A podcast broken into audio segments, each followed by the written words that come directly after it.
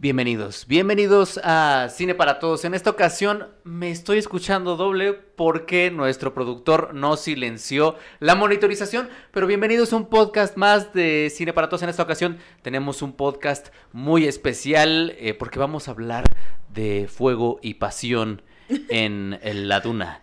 Y para ello me acompaña mi querida Diana y mi querido Miguel. Diana, ¿cómo estás? Bien, desvelada porque ayer salimos un poquito tarde del cine, pero todo chido. Todo chido. Ya, ya estamos perfecto, ya no tengo monitorización. Qué bueno, Diana, sí nos des- efectivamente nos desvelamos viendo esta película porque hicimos una excursión a uno de los cines pues más white de este país, de esta ciudad. Sí. ¿Cómo estás, Miguel? ¿Cómo estás? Bien, bien, anonadado con las grandes diferencias sociales. Me sentí. Más que sorprendido por la película, estoy... Ajá, estuve Estoy- todo- de hecho, ni siquiera sé de qué se trató la película. Todo el tiempo estuve diciendo, wow, no puedo, exi- no puedo creer que esto exista, ¿sabes? Exacto, eh, no sé. eh, Es la sorpresa, es la sorpresa de enfrentarse por primera vez a esos Al- cines tan, tan hermosos. Y creo que por unanimidad lo mejor de la función fueron las alitas, ¿no? No Eso fue lo mejor de... Sí, objetivamente, sí fue lo que más se disfrutó. ¿No? La- Oigan, tenemos, tenemos muchas, muchas noticias esta semana. Bueno, en realidad no tantas, pero Sí, yo creo que ¿no? la, la que tenemos que destacar, eh, no sé por qué, no sé si estemos en vivo porque veo que no carga la reproducción y estoy un poco aterrado, pero espero que sí estemos en vivo. eh, según yo Eh, sí. lo- la, la, sí estamos, muchas gracias, señor productor. Olvidar nada más mencionar para la gente que nos está escuchando en Spotify y en Apple, pues ustedes no lo ven, pero quienes nos están viendo en YouTube sí pueden eh, ver que está ahí el señor productor, nuestro querido Vic, que ahora está concentrado. eh, Eh, de, bueno. de tiempo completo. O sea, ahora que está de tiempo completo el buen, el buen Vic, pues todo es un desastre, pero así, así es, así es Vic, así es Vic, cuando. Vic está, eh, pues las cosas se, de tiempo completo las cosas se ponen un poco, un poco raras. Pero bueno, creo que la noticia más importante que tenemos que comentar esta semana, pues es que un usuario de TikTok dio a conocer lo que se conoce como el combo Salas. El combo Salas eh, es, me encanta la cara de Miguel, imagínense la cara de confusión de Miguel, gente que nos está escuchando en Spotify. El combo Salas es que los empleados de Cinépolis, que es donde él Ah, trabajó, claro, ajá. eh, cuentan que cuando Mm. usted que nos está escuchando, usted que nos está viendo, deja las palomitas a la mitad, pues lo que pasa es que juntan las palomitas de distintos combos que quedan y se arman uno para ellos mismos y pues se los echan después de cada función ahí en sus tiempos libres, juntan lo que va quedando y se lo van comiendo. ¿Qué opinas de esa práctica, Miguel, después de haber estado en una sala casi llena el día de ayer viendo Dune? A ver, bueno, yo lo que debo decir que he trabajado detrás de un mostrador, ¿no? Yo en alguna ocasión tuve que regañar a un compañero porque en el ciber donde trabajaba eh, ofrecíamos, bueno, vendíamos refrescos, era de estos de vidrio, ¿no? Entonces, por alguna razón, él se le hacía buena idea tomarse las, las obras de lo que dejaban en los refrescos. Y yo le decía, este, viejo, si quieres te invito a un refresco, pero no hagas eso, por favor. Pues sí, ¿no? Porque sí, este es altamente insalubre. Y yo que tengo un hermano que trabajó en un Cinépolis, sí te puedo decir que no es una práctica, bueno, que al menos él me contara muy común. no sé si el otro vato lo está, pues nos está troleando por TikTok, pero sí me acuerdo que incluso cuando yo llegué a visitar la sala donde trabajaba, sus compañeros al enterarse que yo era su hermano menor, me regalaron una bolsa de palomitas y de hecho es algo que ellos podían o tenían cierto derecho a la dulcería. Eh, a ciertas cosas nada más, entre ellas las palomitas. No sé si sea algo que se quitó y por eso mismo recurran a ello, pero no lo hagan. Sí, En serio, no lo no lo hagan. hagan. y, y- y que no es la primera vez que se comenta sobre estas situaciones eh, poco saludables dentro de una sala de cine. Yo les recomiendo mucho, hay un podcast del señor Santo, el señor Santo que es del equipo de. Migala, ujú. en donde habla de varias costumbres que se hacen ahí en los cines porque él trabajó, si no mal recuerdo, en un Cinemex. Lo y, que- ujú. y dice él que él no, no, nunca, o sea, desde que trabajó ahí ya no pide nachos porque él eh, platica que en control de calidad eh, lo que les hacían era, pues obviamente los nachos llegaban en bolsa, antes así era, ¿no? Ahora te dan tu bolsita, ya tú la abres y la sirves, pero antes te los daban ya servidos. Entonces él platica que ellos tenían que abrir las bolsas, vaciarlos todos en un lugar y con las manos irlos revisando que estuvieran bien e irlos echando, ¿no? A otro recipiente.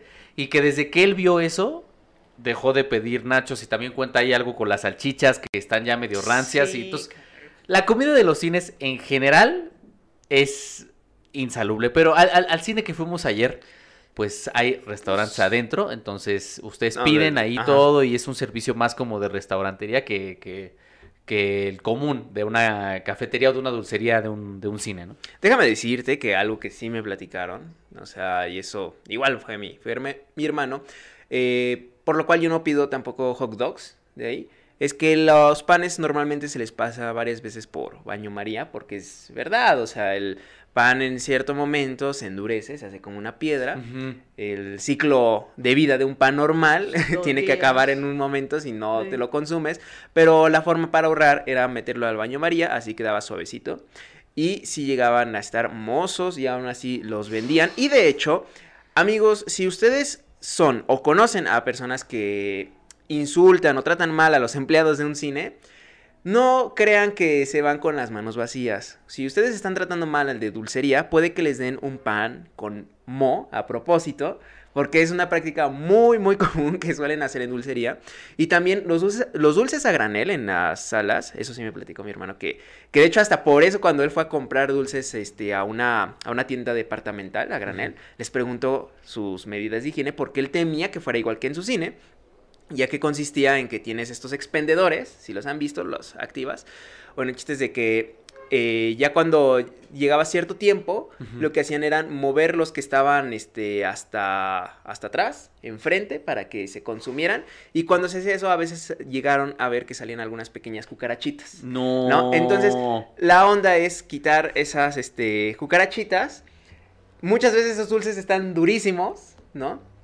Y aún así es a los que hay que dejar enfrente, ¿no? Y en los más frescos hasta atrás para que ellos sean los que más tarden en, en hacerse rancios, ¿no? En echarse a perder. Pero lo peor es que son prácticas que, que te dice la gerencia, ¿no? Que tienes que hacer. Sí, o sea, no, sí, tú no, como no es- empleado, tú, tú no, o sea, genuinamente no haces eso. Sino ah, son eh, prácticas de güeyes que quieren sacarle el dinero a todo incluso venderte cosas rancias. A mí me pasó una anécdota en un Cinemex que, que está en galerías, que está horrible, por cierto.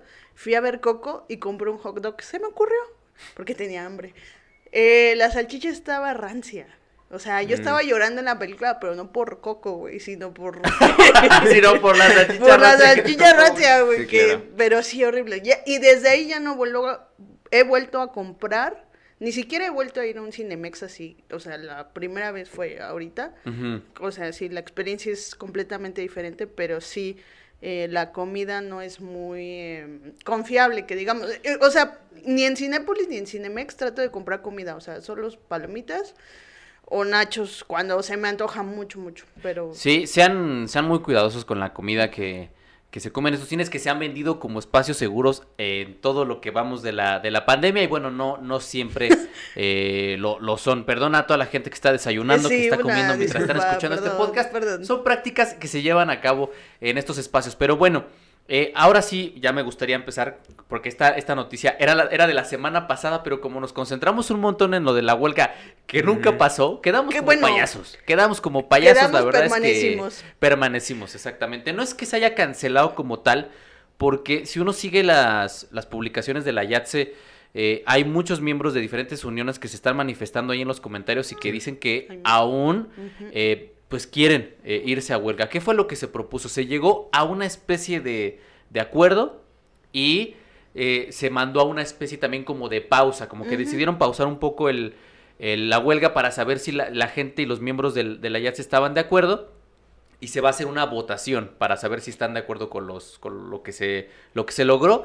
Tal parece que el- la mayoría no están de acuerdo con lo que con los acuerdos a los que se llegaron. Algo que es algo que Sí, que, o sea, que es curioso que en esta época de la YATSE, de huelgas, es- o sea, que estén pasando, o bueno, quizá pongamos más atención a este tipo de prácticas que son como inhumanas, ¿no? De alguna forma. Las dos notas que traemos hoy hablan un poco de eso, eh, tratan el tema de eh, los horarios laborales forzosos, el salario, el poco salario que se les da a los trabajadores, que no... eh, tiene que ser de la IATSE, son otros sindicatos que están involucrados, pero pues sí... Eh, es parte de una industria. Sí salta a la vista, ¿no? Que, que la IATSE fue como un, un, tipo de inicio a todas, a, a, a, todas estas prácticas y quizá no se haga la huelga, pero sí eh, la, lo que hizo la IATSE ayudó para que pusiéramos más atención en las producciones de Hollywood, o bueno, desde mi punto de, de vista.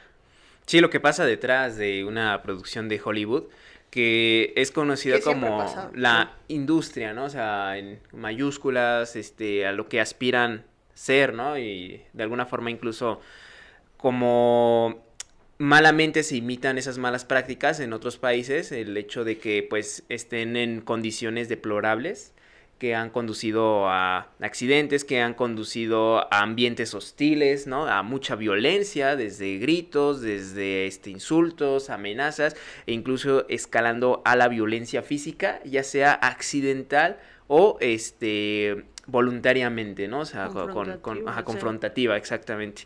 Eh, y sí me parece bastante curioso que eh, varios miembros que son, que son representados por la YATSE estén muy inconformes con sus cabezas, ¿no? Con sus líderes sindicales. O sea, creo que sus representantes han dejado mucho que desear, al menos es lo que nos han dado a entender varios de ellos. Y es que se entiende, ¿no? O sea, se entiende que al final de cuentas están exigiendo eh, con mucha razón una, un trato digno, de condiciones de trabajo dignas ante una enorme lista de atentados contra su integridad física, contra su integridad mental. Y este. Y pues no, no parece que estén respondiendo a todas o incluso a una parte significativa de sus demandas, ¿no? O sea, y eso también lo, lo, lo veo y digo, es que están, ¿cómo decirlo?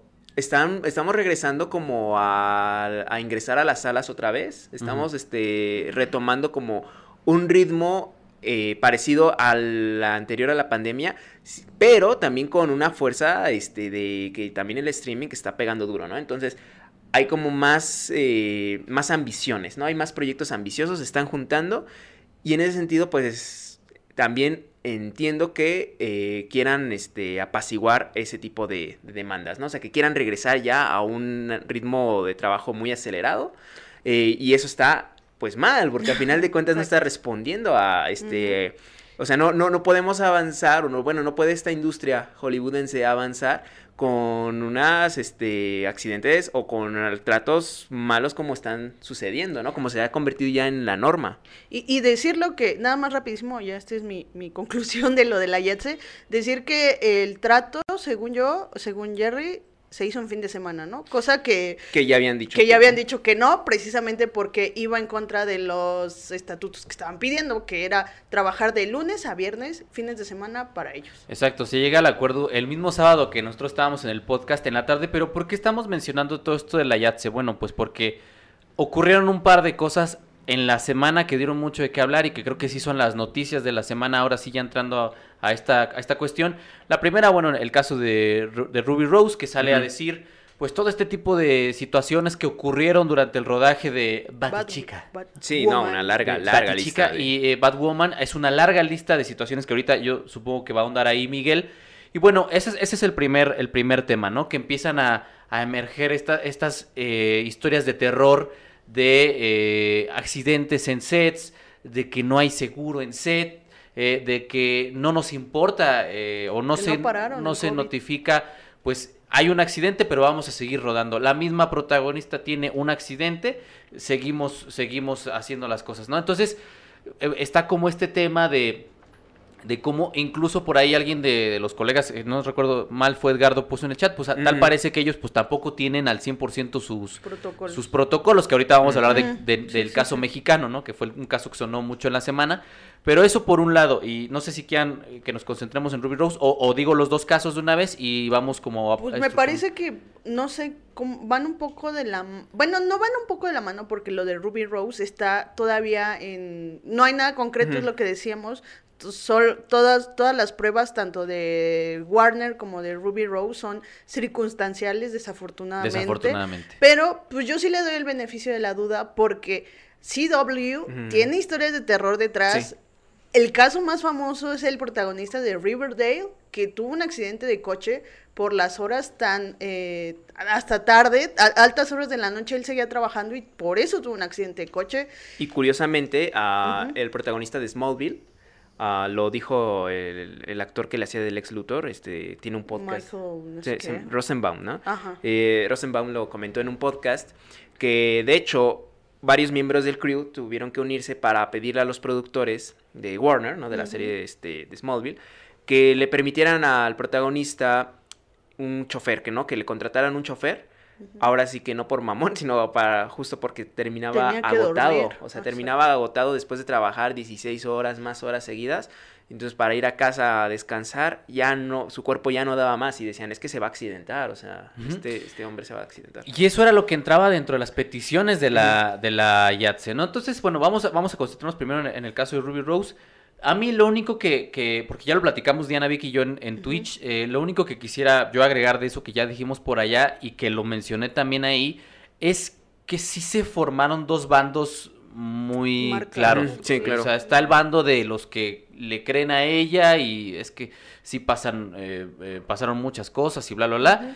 Y está el bando que es a mí el que no me termina como de gustar y que... Y, que o de entender, ¿no? ajá, de entender que es... Es que no, no la volvieron a contratar. La despidieron. Entonces, pero por ahí leí varios comentarios que decían, es que buscó de nuevo protagonizar y la mandaron al carajo y por ah, eso se está vengando de la compañía. Sí me, sí me, me hace mucho ruido cuando alguien se pone inmediatamente del lado de la compañía. Sí, claro. O sea, ese ponerme inmediatamente del lado de la compañía sí me, me saca un montón, me extraño un montón. Entonces, bueno, eso es creo que lo único ah, que, que concluiría de este caso, porque creo que hay más que comentar del siguiente, que fue el gran, gran, gran tema que sonó los últimos dos días. Eh, no sé si quieran comentar algo. Pues yo nada más, eso, justamente lo que mencionabas, que a mí también me extraña que siendo araña, no, es cierto. perdón, perdón por el chiste, no pude dejarlo escapar. Hasta reventamos los, los micrófonos, perdón, a los que dejamos sordos en Spotify y en Apple les pedimos este, No, yo, a mí también me extraña que eh, propios compañeros de Rose se pongan, bueno, empiecen a refutar sus comentarios y, y, ay, es que es una práctica que ya me conozco, o sea, ya huelo, se ha visto en otros lados. Cuando la productora te dice a ti que todavía estás contratado bajo, bajo ciertas reglas donde no puedes hablar más de la compañía, te dice, tienes que negar, negar, negar, negar, negar y negar. Entonces, es un caso típico de eso. Ahora, obviamente hay una posibilidad de que Ruby Rose esté mintiendo, pero mi intuición, digámoslo, yo le voy más a Rose porque se han escuchado más historias de terror de Warner que de Ruby Rose, porque Ruby Rose ni siquiera, eh, creo que es, es su primer papel grande, bueno, sí, protagonista grande porque estuvo en otra serie anteriormente y yo no escuché ninguna queja de ella durante el rodaje de Orange is the New Black, o sea, no escuché nada hasta ahora, o sea, y cosa que me parece muy, muy rara. Ah.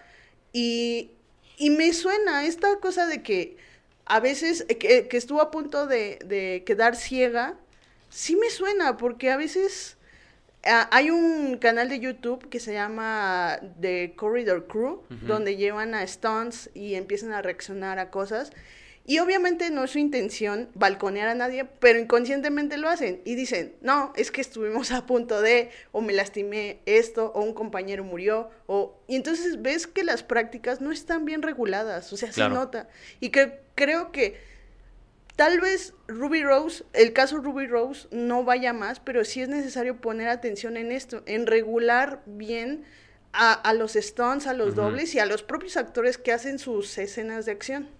Sí, y bueno, yo nada más hacer esta pausa para decir que el productor trae una pachanga con la corrección de color. Entonces, si usted me ve eh, primero con un color, luego me ve con otro, y luego ve, es eh, porque eh, ahora que tiene más tiempo, le da chance de experimentar y está haciendo lo que se le pega a la gana. Y, este, afortunadamente está de tiempo completo, ahora sí está concentrado al 100 y eso le permite pues explorar sus, sus anhelos artísticos justo, en estos momentos. Qué bueno. Miguel, algo que quieras comentar sobre este caso. Este, yo te apoyo, Vic experimenta cuanto quieras. no, yo la verdad, este... Sí, sí me, sí me genera como bastante incertidumbre este caso, porque las están como estas dos posibilidades, ¿no? lo que dice Ruby Rose es cierto y tiene mucho sentido por las historias de terror que ya se han comentado antes. O sea, ya también este, hay una publicación en Reddit donde varios usuarios, que son muy fans de estas series, que, que, han estado muy enterados, publican como varias cosas. Ah, yo me acuerdo que en tal, este, en tal podcast, no siempre son los podcasts, benditos podcasts, este, el protagonista de, de Arrow, este Stephen, aquí está, Stephen Hamel, entró en un ataque de pánico cuando le preguntaron o empezaron a hablar sobre su agenda eh, súper ocupada por estar en Arrow, ¿no? Y él entra en estrés y empieza a sudar y, o sea, hasta se nota que está en crisis nerviosa. Y lo entiendo, o sea, dices, es que a final de cuentas está sometido a quién sabe cuántas horas de rodaje, ¿no? Cuántas cosas este, tienes que no solamente perderte de tu vida privada, sino también hasta de tu, pues, salud, ¿no? O sea, por lo mismo de que no poder atender eh, cuáles son las necesidades de, pues, de tu cuerpo, de lo que en ese momento te está, te está llamando. Eh, y sin embargo, también está las versiones, o sea, cuando saca Warner Bros., ¿no? O sea, su comunicado en donde dice que es una versión revisionista y que salió por este, diferentes quejas, ¿no? Es lo que dice. No, es que eh, en realidad Ruby Rose la sacamos porque ya teníamos muchísimas quejas de ella, ¿no?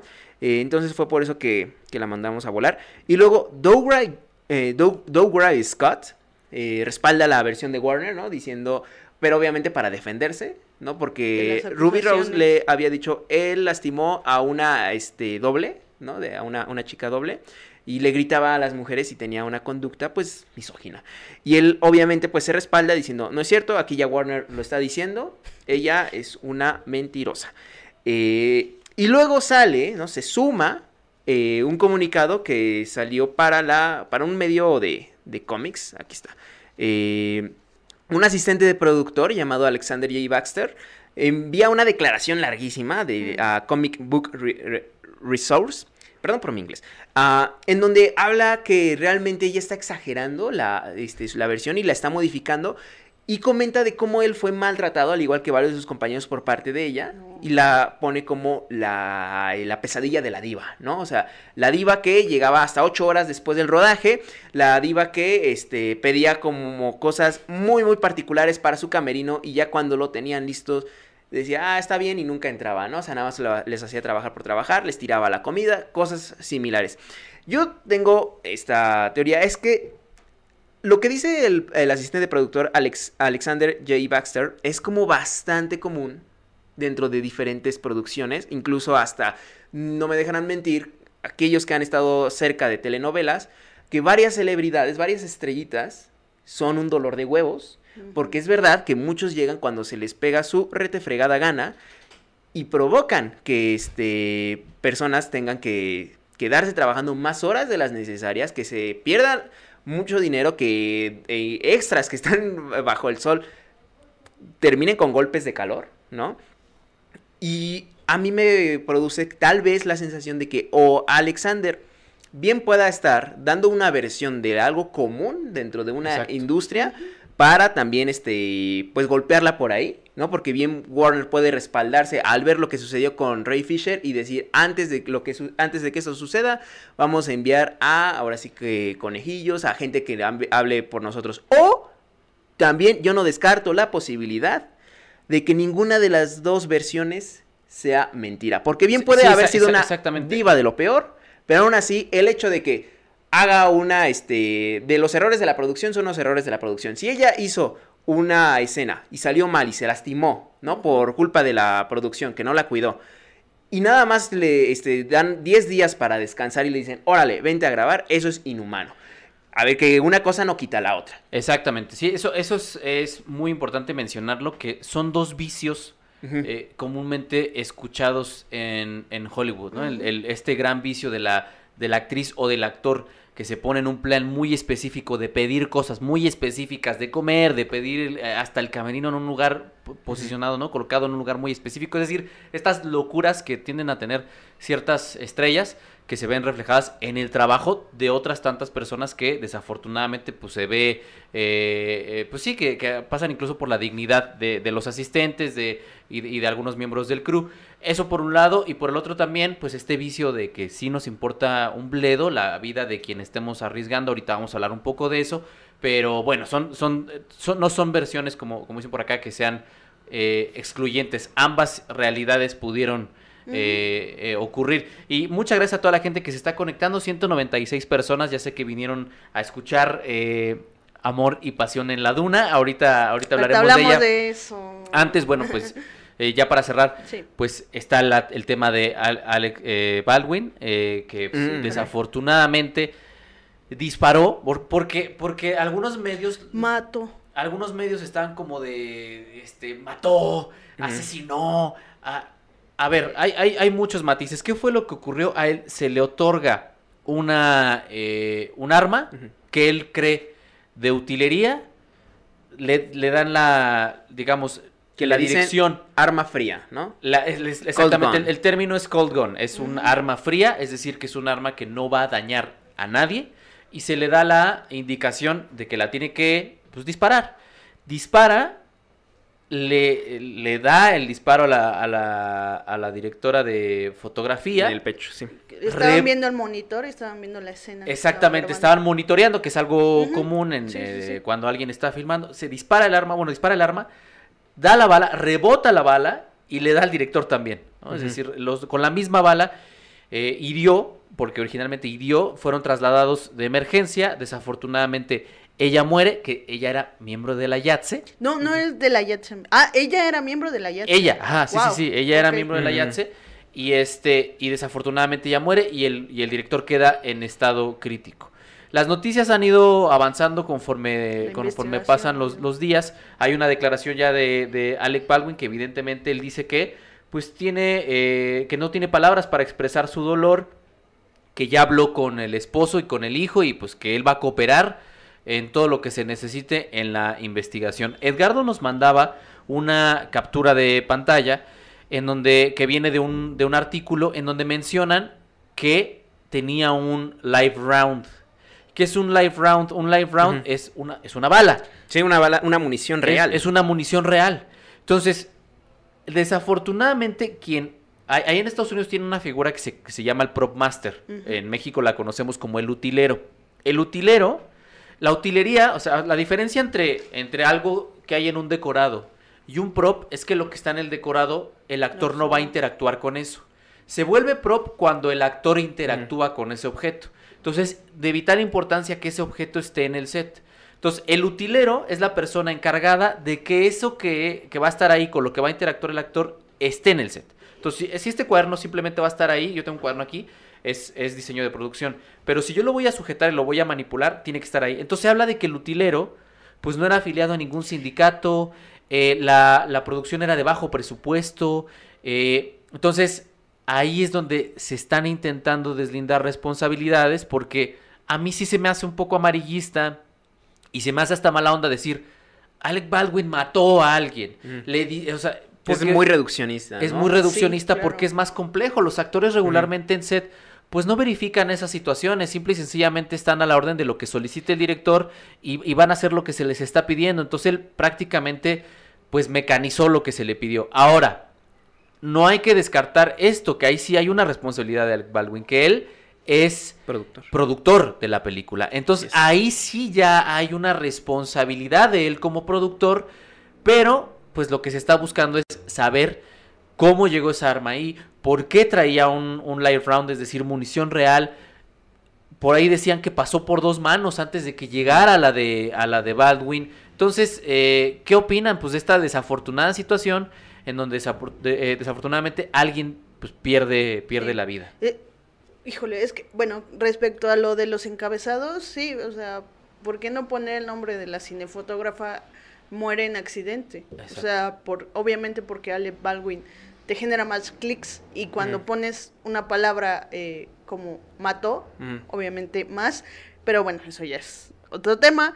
Eh, sí, de hecho, justo lo que decías, ¿por qué se dio ese tipo de situaciones, este tipo de, de que el arma pasó de manos a manos?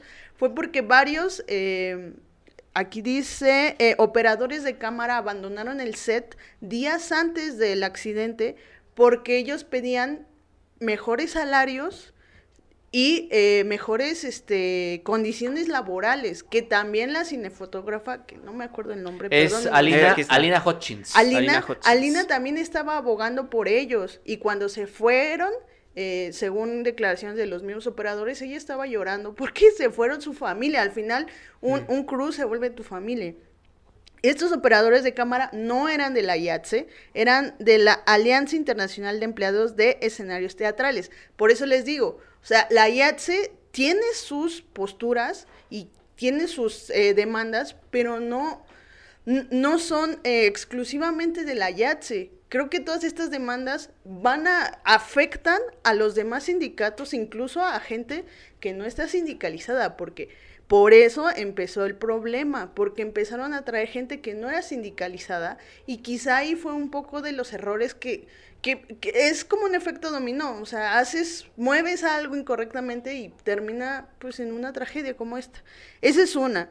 Luego, eh, sí, el asistente de dirección fue el que dio la orden de que la, de que la, de que el arma estaba Colgon, que estaba segura, que era un arma segura, y pues yo también quisiera saber cómo un arma de que se, se supone que son armas reales, pero que están supervisadas por un especialista, tiene en, en su cabina un arma real, una bala. Entonces, eh, sí, sí hay muchas cosas y, y me voy a concentrar en, en lo que los operadores decían que pasaba en el set, porque sí decían que había abusos de, de abusos laborales, o sea, no les quisieron rentar un hotel en Nuevo México, sino que tenían que ir al Albuquerque y trasladarse todos los días, que era, que Era un traslado de dos horas. Era de un par dos horas, Ujú. 500 kilómetros. Y, entonces dicen ellos, ¿cómo es posible que nos quieran tratar así y que nos den horas extras y aparte tengamos que trasladarnos, desvelarnos y levantarnos temprano? Eso creo que se me hace también muy inhumano y que creo que al final, pues todos estos errores, porque sí son errores, terminaron en esta tragedia que se pudo... Bueno, pudo evitar sí, totalmente. Sí, es que me voy a escuchar muy cliché, pero es que se pudo evitar porque Sí, no, era, era algo que no. son no- no- malas prácticas que terminan en, o sea, bueno. Sí, ajá. y es que este ya también, ¿no? Eh, estaban ellos preocupados por la situación eh, del COVID, ¿no? O sea, de las medidas sanitarias del COVID que estaban entre sus exigencias pidiendo que hubiera seguridad por ello y que ya había habido disparos, ¿no? O sea, ya Ah, había claro. habido disparos el 16 de octubre, el justo el doble de este de este actor, de Baldwin, eh, había este, disparado una arma que se supone que igual no tendría por qué tener este, eh, munición real. Entonces, no, no, ah, no hirió a nadie, a nadie en ese, en ese momento, afortunadamente. Sin embargo, ya tenían este antecedente, ¿no? Ya, ya varias personas incluso estaban tensas por el asunto. Y aún así ocurre que se llevaron una vida, ¿no? O sea, un...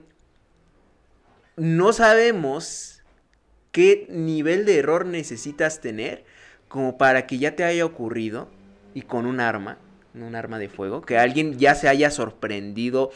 O sea, imagínate, imagínate tú el, o sea, pon- pongámonos en los zapatos, ¿no? O sea, tú estás haciendo tu chamba, a ti te dan un arma de utilería y tú estás esperando una explosión, pero ves que está realmente cargado. ¿Qué susto te puedes llevar? Decir, güey, yo tenía un arma que pudo haber matado o me pudo haber herido y este, que aún así se vuelva a repetir. O sea, tú ves la foto de Baldwin, ¿no? O sea, cuando está hablando por teléfono, va sosteniendo su, su cubrebocas después de, de haber estado en, eh, este, con el sheriff, ¿no? En la oficina del sheriff.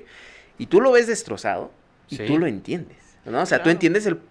Tú no- ni siquiera puedes, o bueno, más bien no, te- no, no puede terminar de entender qué impacto emocional puede tener eso, ¿no? En, en tu vida profesional y en tu vida personal. Que era lo que platicábamos también él, él en Estados Unidos, pues una persona, pues que sí se ha ganado el cariño de muchos eh, Mm. sectores, no solo del público, sino también de los propios colegas, porque él es un recurrente en Saturday Sí, Night Live, hace mucha Donald comedia, Trump hizo su imitación de Donald Trump, una imitación maravillosa, entonces fue ganando también a muchas personas que salieron a apoyarlo por ahí. eh, James Gunn salió a decir que era injusto criminalizarlo a él, porque es un es una es un, el- me gusta mucho cómo lo, lo plantearon, que es el resultado de una serie de malos Exacto. pasos de gente que quizá no era la mejor, porque también mencionarlo, er- era una producción de bajo presupuesto.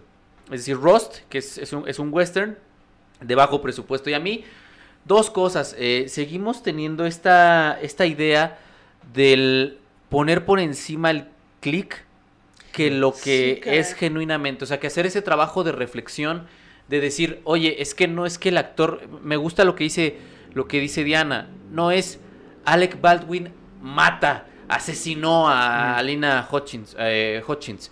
Es Alina Hutchins fallece en un accidente en set.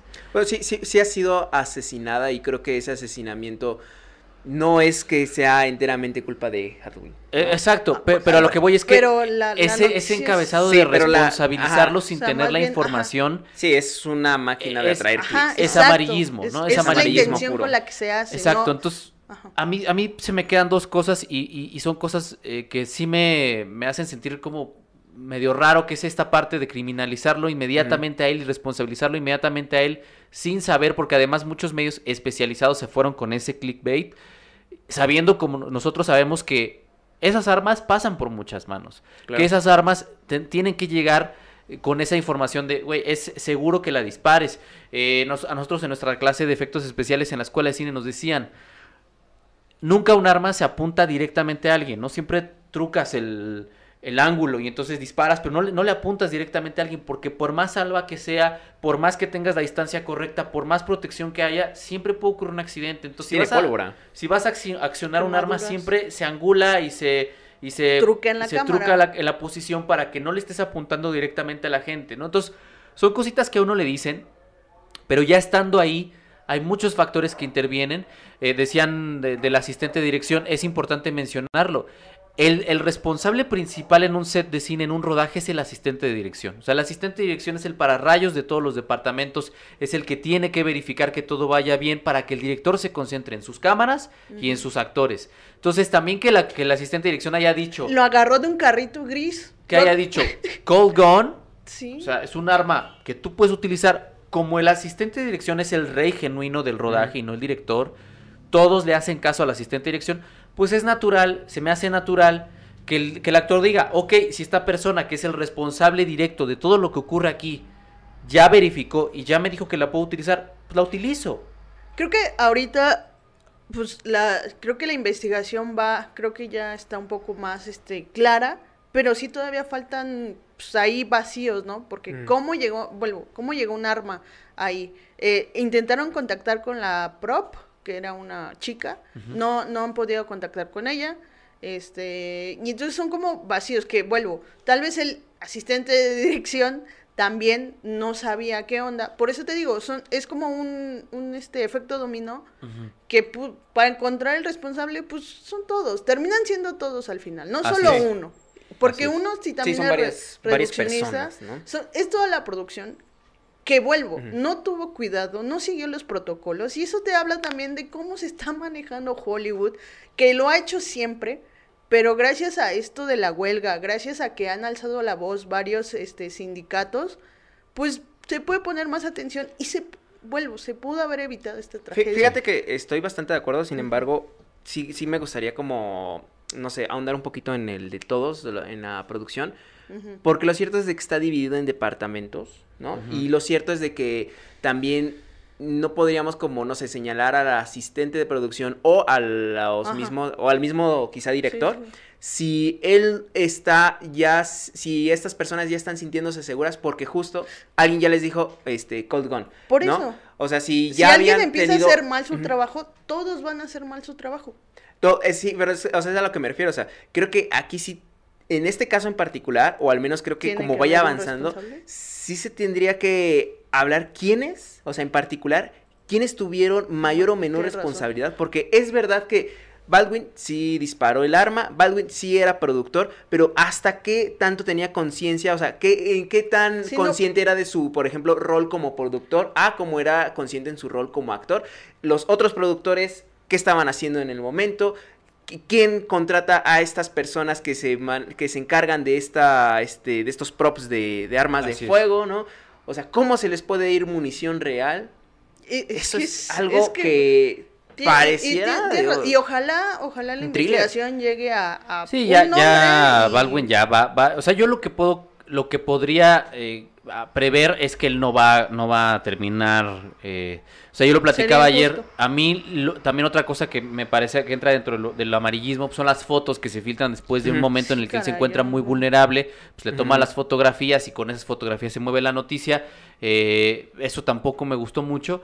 Pero sí decirlo, yo creo que no le va a quedar a él una responsabilidad penal, digámoslo de alguna manera Pero sí moral. pero sí le va a quedar una responsabilidad psicológica, eso me queda claro después de lo que él ha declarado y después de lo que él lo que se ve en las imágenes, pues sí creo que va a haber una responsabilidad ahí que definitivamente este tipo de situaciones pues lo que pasa es que dejan una marca perpetua en, en- en- o sea, esa, esa, esta, esta cuestión de que él había ganado muchas amistades gracias a su, a su imitación de Trump, gracias a esta situación de que hacía mucha comedia y tal, ya se va a quedar siempre marcado porque fue la persona que detonó un arma que tenía una, una munición real y que terminó costando la vida De una de una, cinefotógrafa. de una directora de fotografía. Creo que eso ya nunca se lo va, se lo va a poder quitar. Como pues es inevitable que veas el cuervo y, y no pienses en que ahí eh, la película, en la película murió alguien que da la casualidad que era pues, el protagonista de la película. Pero bueno, una tragedia. No sé si quieran comentar algo más. Y yo nada más agradecer porque hay 245 personas en estos momentos. Vaya, Bienvenidos vaya. a todos. Muchas 257 personas me dice Vic. Muchas gracias, Gracias bienvenidos a a todos. Es, es, eh, oficialmente el, el podcast con más público en vivo. Les agradecemos muchísimo. Eh, y bueno, Hay evidentemente, además ya. del agradecimiento, pues este, pues también eh, ahí está la herramienta del superchat con la que ustedes pueden producir este podcast, porque este es el mecanismo que nosotros utilizamos para seguir con este proyecto.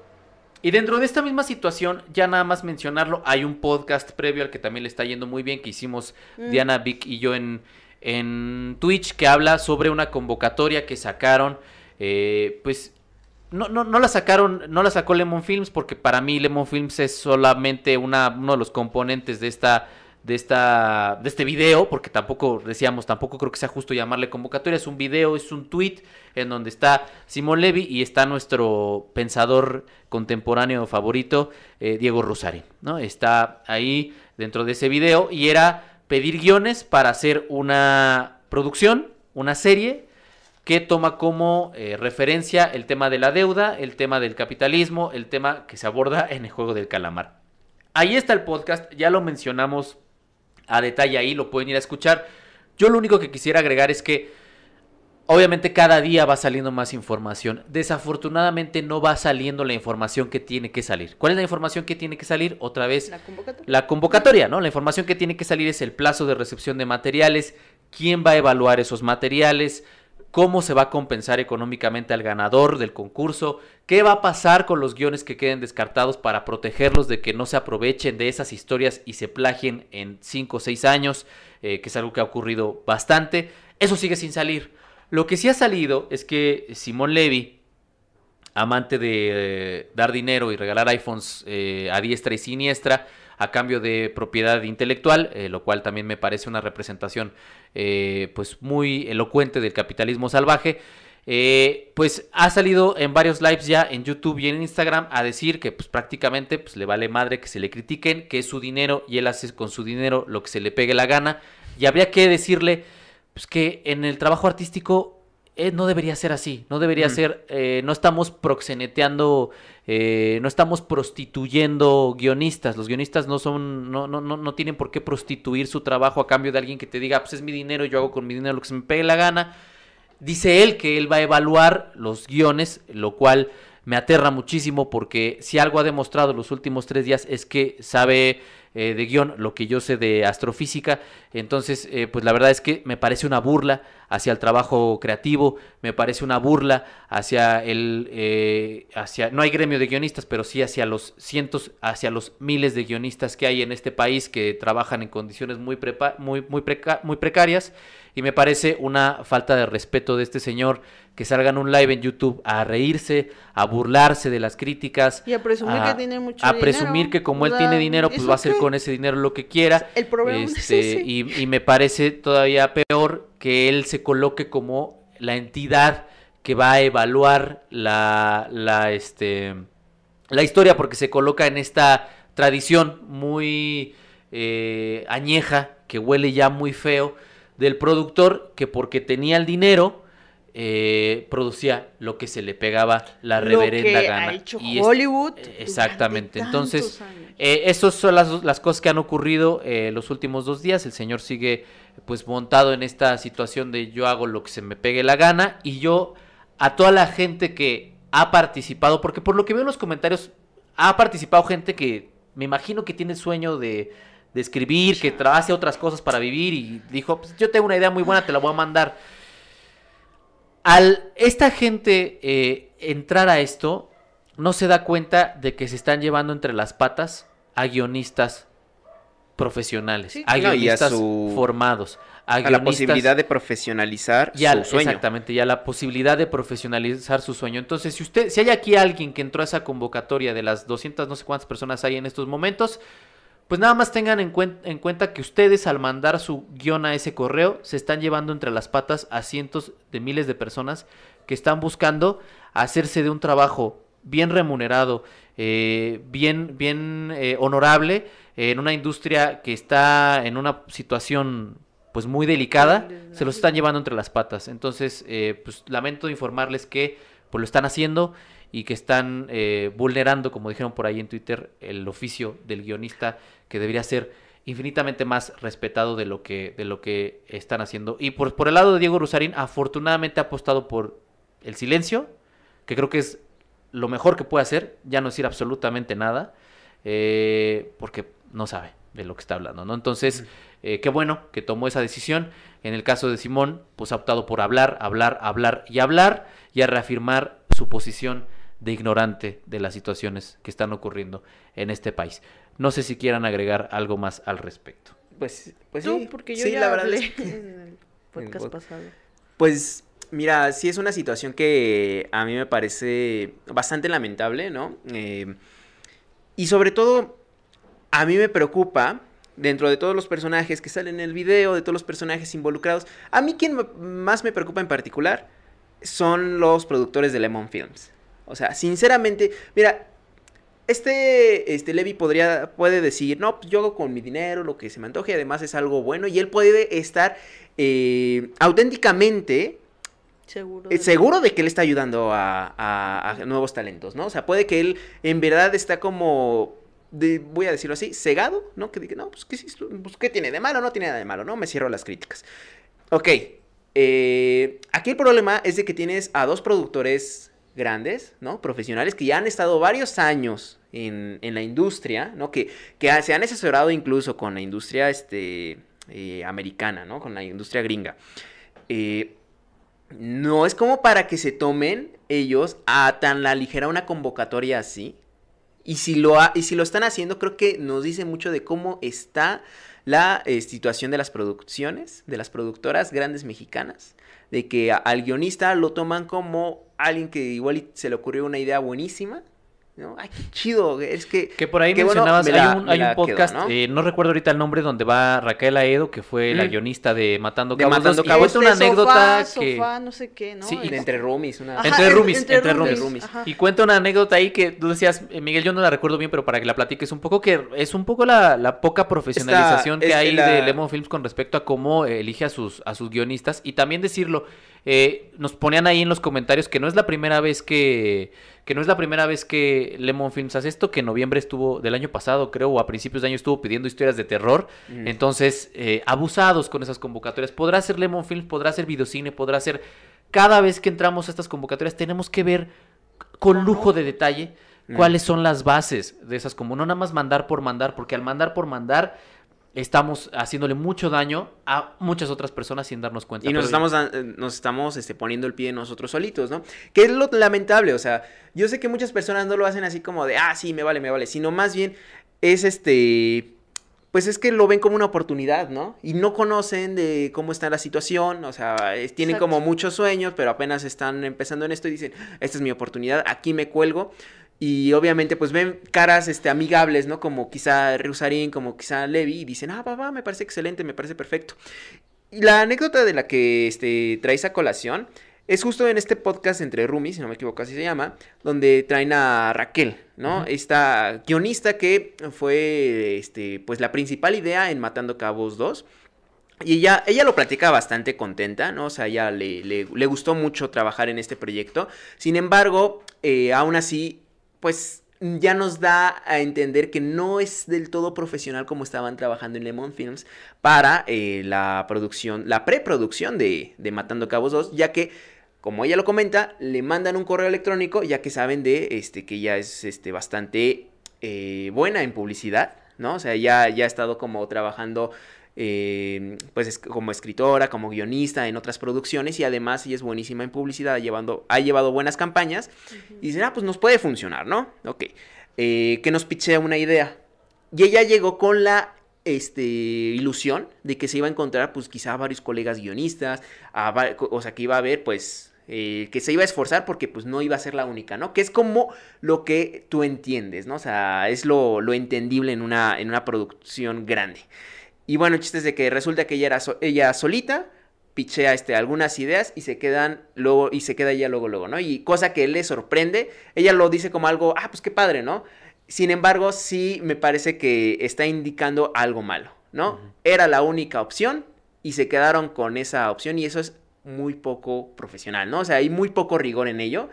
Eh, ya que realmente no hubo una, un estudio, ¿no? O sea, de por sí, no hubo un proceso de no hubo un proceso, no hubo selección. Un tallereo, ajá, no hubo, no hubo un proceso de este, selección. Y bueno, el chiste es de que ahora lo que vemos es de que dicen como si a los guionistas profesionales los tratamos así, o sea, de vamos a jalar a quien conozcamos y la mejor idea que tenga, o sea, no vamos a buscar a más personas profesionales del medio. O sea, sencillamente al que conozcamos, que nos caiga bien por X o Z razón, su mejor idea, esa se aplica.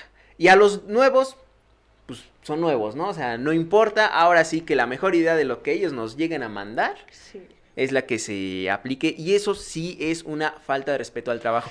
Yo, algo que también me gustaría mencionar, como mencionas, ¿no? Esta actitud quizá de Levi, ¿no? De, ay, este, es mi dinero, yo hago lo que, lo que quiera con, con él. Podría ser cierto, sin embargo, es que es un trabajo colectivo, ¿no? Para hacer este, una producción y sobre todo en una preproducción no se puede ah, tomar tan a la ligera, aunque tú seas el productor y tú des el billetazo, o sea, cuando tú llegas con billetazos, pues esto se tiene que hacer con profesionalidad porque no solamente es tu dinero, son también los recursos de otras personas, ¿no?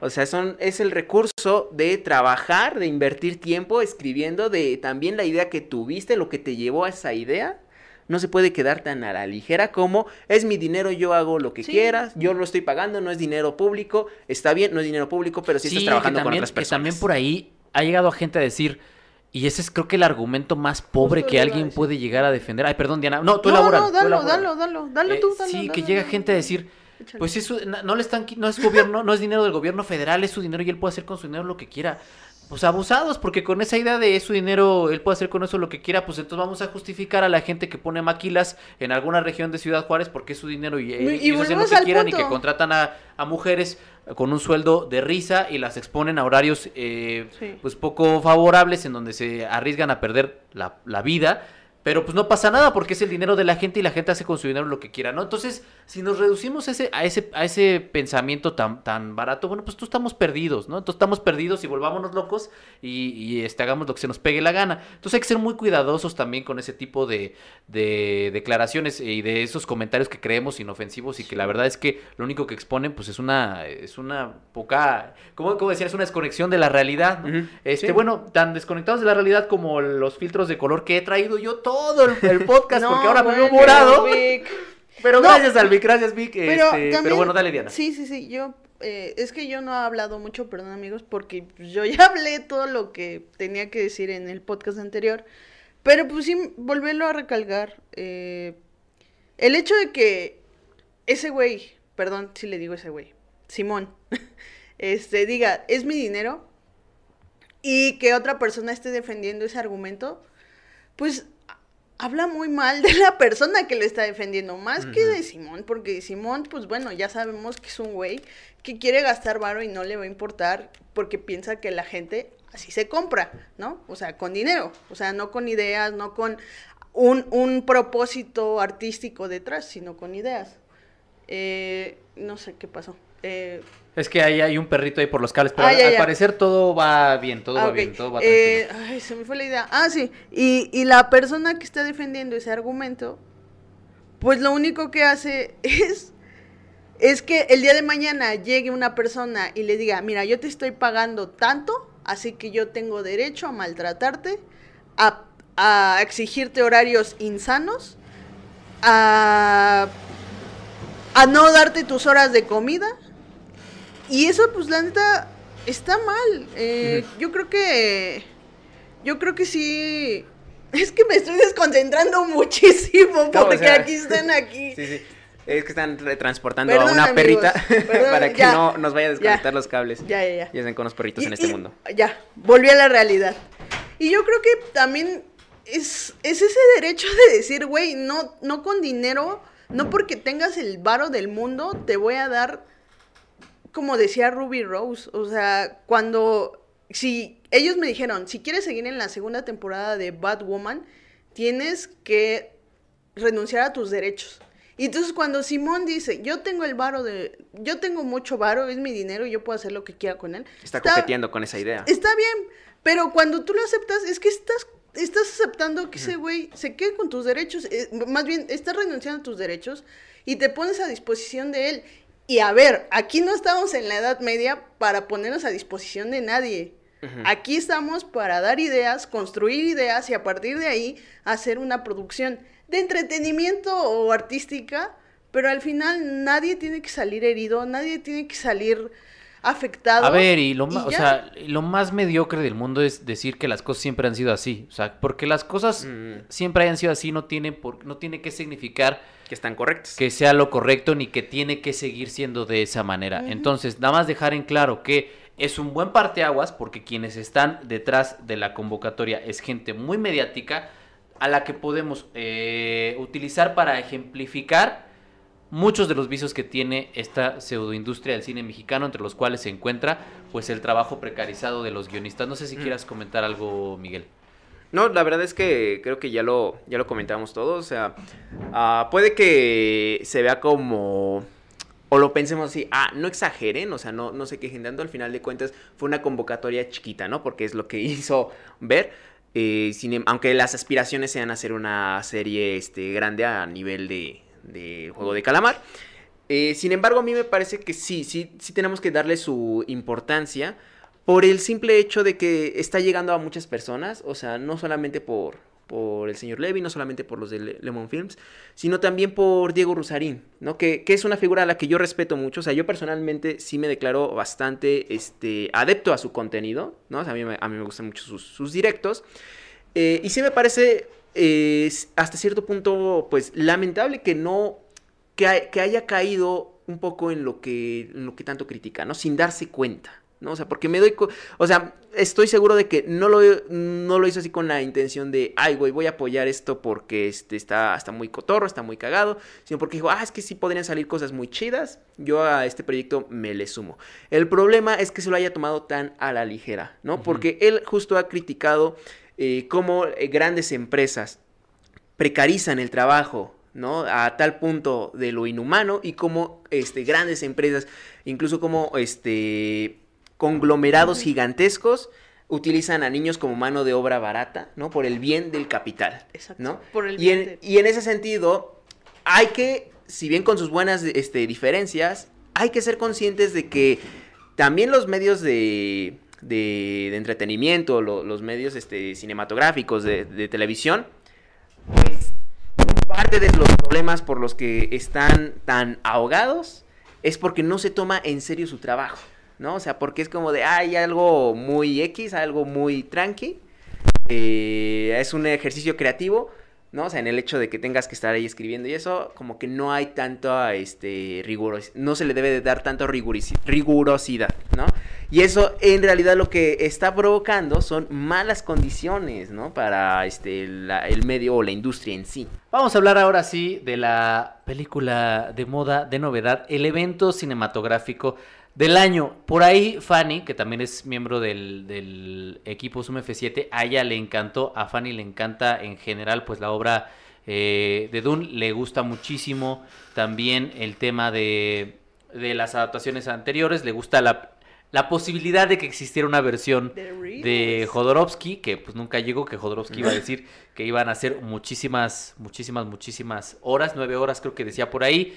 Y bueno, aquí creo que, o sea, vamos, a tener muchos problemas, muchos problemas. Y, y yo el primer problema del que quiero hablar, y una disculpa a toda la gente que va a llegar, que ya está en estos momentos, que son fans a muertes de Denis Villeneuve, que seamos fans a muertes de Denis Villeneuve, como yo también lo soy, no significa que el señor sea incapaz de cometer errores en su filmografía. Es un humano como todos nosotros y como humano que es, puede cometer errores. Si pudiéramos decir y hacer una tier list dentro de la filmografía de Villeneuve, seguramente Dune sería o la peor o al menos de, la- de las más flojas. Dentro de la filmografía de Denis Villeneuve.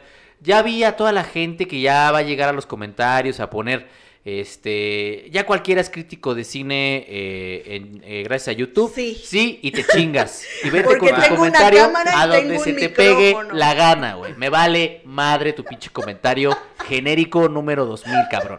Entonces ven, deja tu comentario y vete chinga tu madre que toma lo voy a borrar. Entonces, este, bueno, a ver. Este, venimos ¿Cuál- fuertes, amanecimos ¿Cuál es el, problema? El, el problema de. El problema de, de Dune es la estrategia detrás de la producción. ¿Qué, qué fue lo que.? A ver, vamos a, a tener un antecedente. Tienes una versión que nunca se hizo porque su director pues, quería eh, traer a. Quería revivir a. Jesucristo y ponerlo eh, en pantalla. Eh, luego tienes una segunda posibilidad que es eh, David Lynch, en donde hay un duelo de visiones, el- la visión de Dino de Laurentiis que quería hacer Star Wars, la visión de David Lynch que quería ser fiel al, al libro de Frank Herbert. David Lynch termina pidiendo una especie de serie de cuatro partes de varias horas cada parte para poder contar la totalidad de lo que había en la obra y Dino Laurentiis le dijo, no, me la condensas y me haces Star Wars. Entonces, ahí hay problemas. Entonces, si sabes esos antecedentes, si sabes esos antecedentes, como, como productor y como distribuidor, pues no le dices a tu director, vamos a hacer una película y dependiendo de cómo funciona en taquilla, vemos si hacemos la segunda. Sino que haces el modelo Peter Jackson. ¿Cuál es el modelo Peter Jackson? Simultáneo. ¿Sabes qué? Vamos a hacerlas de, de forma simultánea, hacemos las dos y ya tenemos garantizado que va a haber una segunda parte. Creo que si la vemos desde esa perspectiva podemos analizarla mejor porque esta película es un planteamiento. El grave problema es que si en taquilla no le va bien, perdimos nuestro tiempo. Ay, Entonces, creo que por ahí podríamos entrar. La, la estrategia de Warner, la estrategia de producción, creo que fue muy sí. inadecuada. Tengo, eh, eh, entiendo completamente que no venían, no veían venir la pandemia, pero también ahora entiendo por qué Villeneuve está obstinado en que vayamos a ver su película. Ahora, ahora me queda claro. Para quien no lo sepa, en taquilla, desafortunadamente, al menos en el mercado local, no le fue bien. Eh, decían por ahí hacer una comparativa con Halloween, que Halloween hizo 58 millones de dólares en, en Estados Unidos. Luego estaba No Time to Die con 52. Y en tercer lugar, Doom con 40. No me acuerdo si eran 41 o 48. Pero decían que era una recaudación muy floja para lo que costó la película. Entonces, es un problema muy grave que el esquema de producción haya sido, haz la primera parte, vemos cómo le va y entonces en función de eso hacemos la segunda. Eh, fue un error, sí, no anticiparon el- la pandemia, pero si no hay segunda parte de Dune, pierde Sí. todo el sentido esta primera parte. Es que, ah, mira, hay, hay cosas en las que estoy de acuerdo contigo, pero, ¿cómo decirlo? Siento que en esta ocasión, bueno, en esta entrega de, de Denis Vi- Villeneuve, se nota que su estilo, su voz, está bastante diluido por las aspiraciones de una este, productora que quiere hacer una franquicia redituable, ¿sabes? Ah, cosa que no lo noté tanto en Blade Runner. O sea, me, me sorprende porque en Blade Runner fue una producción que al menos yo la encuentro muy, muy interesante. En, bueno, Blade Runner 2049 en varios puntos. O sea, creo que sí es una exploración eh, desde su voz, eh, trayendo una franquicia muy importante y lo hizo bastante bien, bueno, en mi opinión. Y ahora siento que lo ha diluido porque probablemente como le fue tan mal a Blade Runner 2049 en taquilla, Ahora la idea fue llevar a otros convencionalismos típicas de las sagas, típicos de a veces tratar al este, público como que no se va, no, no va a entender lo que está viendo, no va a entender el mundo si no se lo explicas con pincitas. Y en ese sentido creo que es cuando la película cae bastante, ¿sabes? O sea, tiene, hay muy buenos puntos en, en este, en Dune. Entre ellos, la verdad es que la producción se ve, se ve increíble, o sea, tiene imágenes eh, fantásticas, o sea, son un deleite visual. Pero el problema es de que son se pierden o, quedan un poco este, como una puesta en escena superficial al estar calzadas con una trama que necesita ser muy explicativa, ya que el universo en el que está colocado es evidentemente complejísimo y han optado por hacer un gigante planteamiento que es verdad en ese sentido pierde muchas oportunidades en ser brillante para dejar este fresco o, una tierra fértil para una segunda película en la que parece que ahí es en donde tienen la intención de dejar todo, ¿no? O sea, como de, es que se va a venir algo fuerte, se va a venir algo fuerte, pero va a ser hasta la siguiente película, ¿no? Y en ese sentido es un desperdicio de oportunidades, Dune. Y es que él también ya lo había mencionado en una entrevista para IndieWire a propósito del estreno de Dune la semana pasada. Dijo, yo quiero hacer una película eh, saliéndome un poco de lo que fue Blade Runner, porque Blade Runner, él lo decía, no fue bien recibida.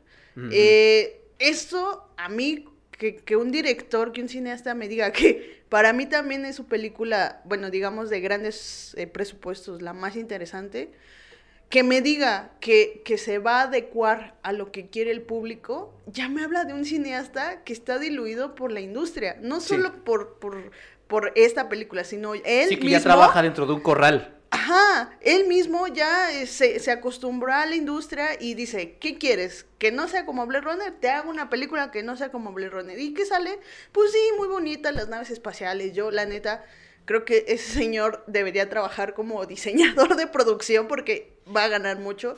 Pero como cineasta no me entrega nada nuevo. No, es un gran director, es un gran, tampoco soltemos los caballos, güey, es un gran Ahorita, yo, yo hablo, no, yo hablo en este momento de, de, de, Villeneuve, o sea, yo no sé qué le pasó. Del Villeneuve de Dune. Ajá, sí, sí, yo no hablo de, de, de Villeneuve de las películas anteriores, de Prisoner, de no, bueno, incluso más, más atrás. Sí, Incendies, Polytechnic, Maelstrom, Terry con... Hablo de ahorita, que ya no le importa, bueno, parece, por sus declaraciones, parece que ya no le interesa dar una voz sino hacer una película que sea rentable. Y es lo que veo en, en Blend perdón, ya. No, dale, dale, güey, dale, dale, Nada más voy a, voy a. Estoy de acuerdo con Miguel con todo lo que pasó en la película. Diálogos explicativos. El, el protagonista, este Chamalet, yo le digo Chamalet, Chalamet, este, no me convence para nada. Zendaya no me convence para nada. Son dos personajes que. Es que Zendaya no la vimos, güey.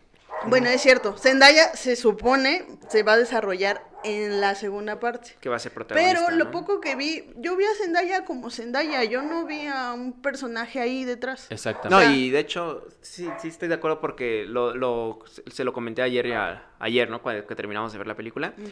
Eh, se me hizo chistoso porque Zendaya está mm, es mostrada desde una posición idílica, ¿no? Porque dentro de la historia aparece en forma de visiones, ¿no? Y las visiones llegan sinceramente a veces a dar risa, bueno, a ser este, algo graciosas por lo repetitivo que son estas secuencias donde la vemos en el desierto, muy guapa y cómo se mueve su cabello, ¿no? En el viento. Ajá, y, y, dices, ok, se ve padre, pero parece pues más digno de un comercial, ¿no? O sea, o más digno de telenovela. de una telenovela o algo así. este, por lo reiterativo, y necesariamente reiterativo que son esas imágenes, ¿no? Creo que. Y ya cuando la conocemos, pasamos al arquetipo ya bastante gastado de la chica ruda, ¿no? o sea, que ahí... es cuando Ah, estabas vendiendo que es un personaje místico, misterioso hasta el punto de lo risible. Y ya cuando la conocemos, al menos en esta primera entrega, es Mary Jane. Solo, ajá, solo vemos su faceta ya súper explotada. Porque ni siquiera el tono de voz, eh, perdón, es diferente. Es la Mary Jane de Homecoming. O sea... Sí, solo que este, ya con un traje desértico y ojos azules brillantes. A ver, eh, una, una de, las, de las cosas que tenemos que reflexionar aquí todos es que con este tipo de películas es, es, es, híjole, es que es casi una salida fácil decir, visualmente es impecable, el diseño de producción es maravilloso. Pues es que te gastaste más de 200 millones de dólares. Eso es lo que me Es debes. lo mínimo que me puede, que me No, tienes que dar. pero- No, pero o sea, de es cualquier forma lo es- mínimo que me tienes que ofrecer. O sea, si, si vemos una película de más de 200 millones de dólares que no tiene diseño de producción, entonces ahí sí decimos, oye, güey, Ajá, ¿qué está mames, te pasando estás aquí? gastando más de 200 millones de dólares y, no- y, no, y no me estás dando ni eso. Entonces creo que toda la gente que ha salido a decir, es que es espectacular, es que mira nada más esas, ese Ay. diseño. Es que- es que es lo mínimo, güey. O sea, es lo- o Yo sea, sé que es lo mínimo, sin embargo, no es un Transformers, ¿no? O sea, en el... No, o sea, yo- Transformers yo- no costó lo que costó No, no, pero, o sea, yo una referencia de que sí se nota que las decisiones eh, para la, lo- la visual, bueno, para la, la Es de espectacularidad visual, Villeneuve. sí es el sello de Villeneuve, ¿no? O sea, sí, Sí. es el sello de lo que él ha buscado de, la- de las personas con las que él ha trabajado en este apartado.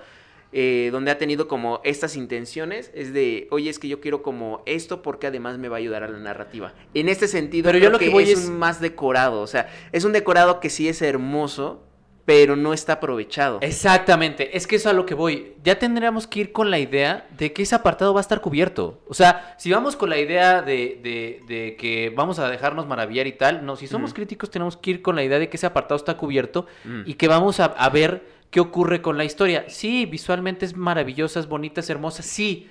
Creo que tengo un punto. O sea, creo, no me acuerdo quién fue el que dijo la declaración. Si una película, si, si sales de ver la película y dices, qué bonita, bonita fotografía, fotografía. Falló Sí, la película. ¿Y Ese qué salimos? Y, y justo tengo una pregunta para ustedes porque yo todavía me la sigo haciendo. ¿Es válido decir que a huevo tienes que ver Dune en IMAX si no, no la disfrutas? Porque si no, no la disfrutas. O sea, el diseño de producción está hecho para una sala de cine. La- los efectos visuales está hecho para que lo veas en una sala de cine IMAX, porque si no, no alcanzas a, a ver los detalles. Entonces, ¿Ustedes les parece válido Está, eso? está a, mí, muy... a mí no. No, a mí no. O sea, yo, es a lo que voy. Sí, está muy bonito tu regalo de... O sea, está muy bonito tu, tu, Sí. tu regalo de Navidad, pero cuando quité la envoltura y lo abrí, pues eran unos calcetines. O sea, es que eso es lo que pasa con Dune. Está muy bonita la envoltura. Está muy bonito el, el- el- el regalo. A ver, es una cajota, lo voy a abrir a ver qué trae. Lo des- le quito el moño precioso que tiene. Le- le- es más, ni le voy a romper el papel porque el papel que Mm. eligieron para el regalo es bellísimo, pero lo quito cuidadosamente, lo abro y es un par de calcetines este, de Wilson de 40 varos eh, blancos, ¿no? O sea, ese es lo que pasa con Dune. Sí, sí, sí. Empiezas a ver la película y el mecanismo para presentarte el mundo es, wow, eh, oye, eh, eh, Paul, ven, te quiero contar algo. Fíjate que nuestra casa nació en tal época que no sé qué, rara, o sea, y no lo sabe, ¿no? Y de pronto es Sí. como de, ah, ok, ya, ok, va, me lo explicó una vez, lo voy a dejar a ver qué pasa. Siguiente. Está Paul viendo un holotutorial, no, o sea, un tutorial holográfico de YouTube eh, este, la gente en Fremen camina de esta manera para evitar a los gusanos. ¿Y qué pasa, eh, Basalate? ¡Ah! Y dices, ah, ok, bueno, ya, ok, ya me explicó por segunda vez. Mm. Ok, vamos a la tercera. Llega el personaje de, llega el personaje de Josh, de Josh Brolin y, oh, eh, Ben Paul, fíjate que las artes marciales eh, funcionan de esta manera porque. Entonces, la primera hora, la estructura es No te estás viendo. persona. No, pero me están escuchando. La estructura es personajes que explican cosas. O sea, personajes que llegan con Paul y le explican cosas. Y en medio de todo esto empiezan las visiones de Zendaya. ¿No? Las Sí. visiones de Zendaya que, perdón, yo- eh, Fanny puso en, en su Instagram, puso, este, que Denis Villeneuve era un cineasta que manejaba el tiempo y que trabajaba con el tiempo. Ujú. Sí, vuelvo, es un ser humano y como todo ser humano es capaz de cometer errores. ¿Cuál es el gran error de, de Dune en términos de ritmo? Porque tiene problemas muy graves de ritmo. Güey, ya me quedó claro que Timothy Chalamet, así como muchos de los que estoy leyendo en el chat, Chale, que tienen sueños aparte, húmedos. Aparte dicen que, que no, como no leemos el libro, no Mira, yo lo voy, derecho a... así como muchos del chat que tienen sueños húmedos con Denis Villeneuve, así Timothy Chalamet tiene sueños húmedos con Zendaya.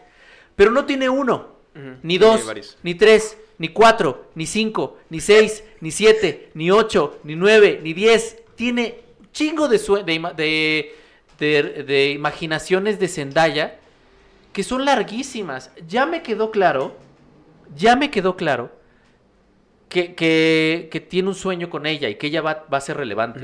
Me queda claro la segunda, me queda claro la tercera, me queda claro la cuarta que me das información de que es atacado con un cuchillo. Maravilloso. No está asegurada la segunda parte, ¿eh? Esa información que me estás dando que está incompleta, puede que jamás sepa. O- ojo, Y es que ya sé que hay muchos de ustedes que ya leyeron los, los 30 libros de Dune.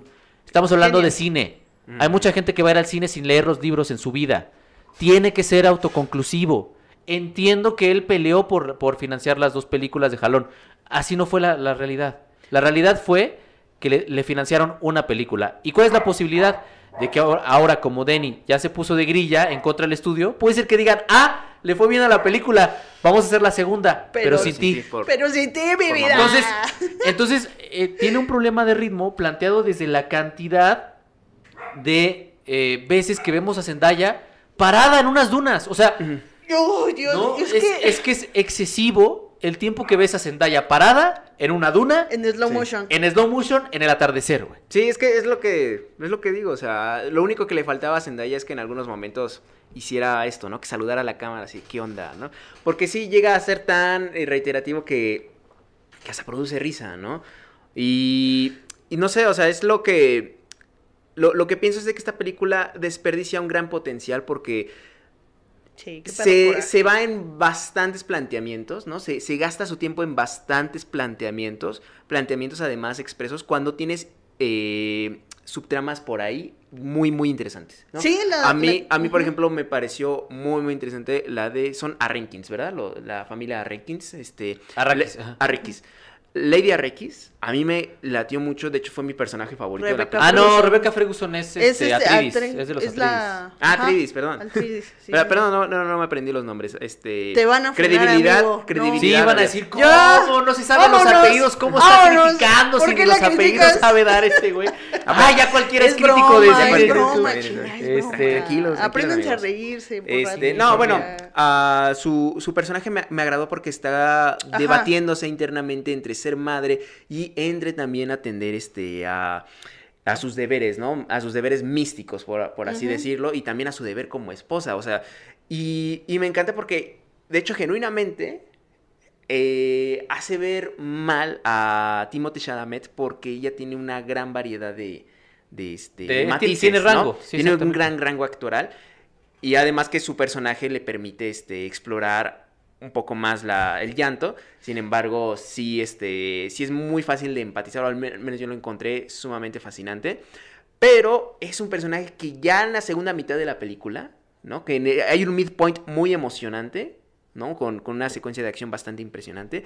Eh, y ya después de eso, ella queda relegada como la madre preocupada, ¿no? Que está por. La que está llorando todo el Exactamente, tiempo. la Que está curva dramática de no, Ferguson no, pasa de ser un personaje extraordinariamente interesante, eh, que, que tiene ahí un pasado que queremos ahondar, que tiene a ser la madre que llora. a ser la madre que llora, la madre que está ahí preocupada y que me revela de que fue un asunto de ahora vamos a darle Exactamente, este, exactamente. espacio Ese a es un Timothée mecanismo Chalamet. bien simplón de guion Ujú. cinematográfico de, oye, es que esta señora Se está robando la se está robando el protagonismo. Vamos a aplicar un, un, este, un mecanismo ahí de, eh, sacrificar las tres dimensiones de ese personaje para que brille el que no ha brillado. Exacto, y el problema es de que el que no ha brillado ha sido, pues, este, nuestro protagonista, ¿no? Eh, Paul.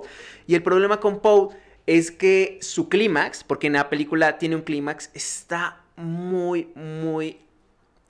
No me gusta decir la palabra aburrido, pero es que lo es, sobre todo si lo comparamos con el midpoint. Anticlimático. ¿no? O sea, es un clímax que no escala de forma eh, Orgánica. satisfactoria ni orgánica. De hecho, hasta el problema que se le presenta para que lo lleve a él es muy, eh, es este, muy gratuito, ¿no? O sea, es una, es que no quiero spoilear, pero sí es algo que bien pudo no suceder y no pasaba absolutamente nada porque lo llevó al mismo lugar, solo fue que tomara la decisión de tener más coraje, ¿no? Exacto. Y sinceramente, ya con lo que vimos anteriormente me parece algo innecesario porque tuvimos una secuencia en donde incluso un personaje secundario con cierta relevancia en la película tiene por ahí una historia que me pareció sumamente interesante, o sea, que tengan amenazada a su mujer y que tenga que traicionar a sus jefes. Eso me parece sumamente interesante, muy poderosa, pero tiene que solamente explorarse a partir de diálogo para darle chance Exacto. al verdadero protagonista de la historia mostrar de qué está Exacto. hecho. Ah, eh, Es que, obviamente, a ver, el, el Villeneuve previo a la etapa Hollywood contaba más y explicaba menos. Acá tienes un doctor Porque ya es de industria. que tiene un dilema y la forma en la que conocemos el dilema del doctor es que literalmente se acerca al rey y le dice, oye, es que fíjate que tuve que traicionarte, porque fíjate que ellos tienen a mi esposa y para salvar a mi esposa yo tuve que provocar que tu, que tu casa cayera. O sea, es, puta, mejor hazme una obra, hazme una obra de teatro. Sí, se ve hermoso. Sí, el diseño de producción es precioso. Sí, la, la escena donde ocurre aquello es, es eh, no mames, es, es un cuadro. Pero es el mecanismo Hollywood. más tradicional. Sí, más chafa de Hollywood. Es que, a ver, el, el cine está para algo. El cine no necesita incluso diálogos para contar una historia. Y lo que decías me parece extraordinario. Villeneuve de antes no lo hacía. Y, y creo que las malas prácticas pues se agarran. Y pues aquí Villeneuve es cámara, cámara, quien esté hablando, la cámara lo, lo switchea, así como televisión. O sea, no hay ni siquiera una intención al momento de mover la cámara, que eso es cine para mí, que puedas mover la cámara y a través de la cámara, a través del lenguaje cinematográfico hablar que los diálogos. Porque hay un, hay un diálogo de la doctora cuando ve a Paul y le dice, ¡ay, es el elegido! Sí, ¿A quién le está o sea, hablando? es que ¿A está- quién verga le Fíjate, está no, es que fíjate, es que ese, a ver, hay que decirlo. Es- Y Paul ni siquiera lo oye, que el, también está el, bien pendejo. el Villeneuve, güey, de Dune es el Villeneuve más tradicionalista, Sí. más tradicional, más que hemos visto en toda su filmografía. Principalmente en la primera hora. Lo vemos, eh, la escena está diseñada de esta manera. Él usa, se pone un traje de los Fremen y se lo pone a la perfección. Porque tiene este- estos poderes y tiene esta intuición y tal. Y una mujer que, que es parte de los Fremen, que acaba de conocer, lo ve ponérselo y, es- y lo ve y, es- y- y lo mira.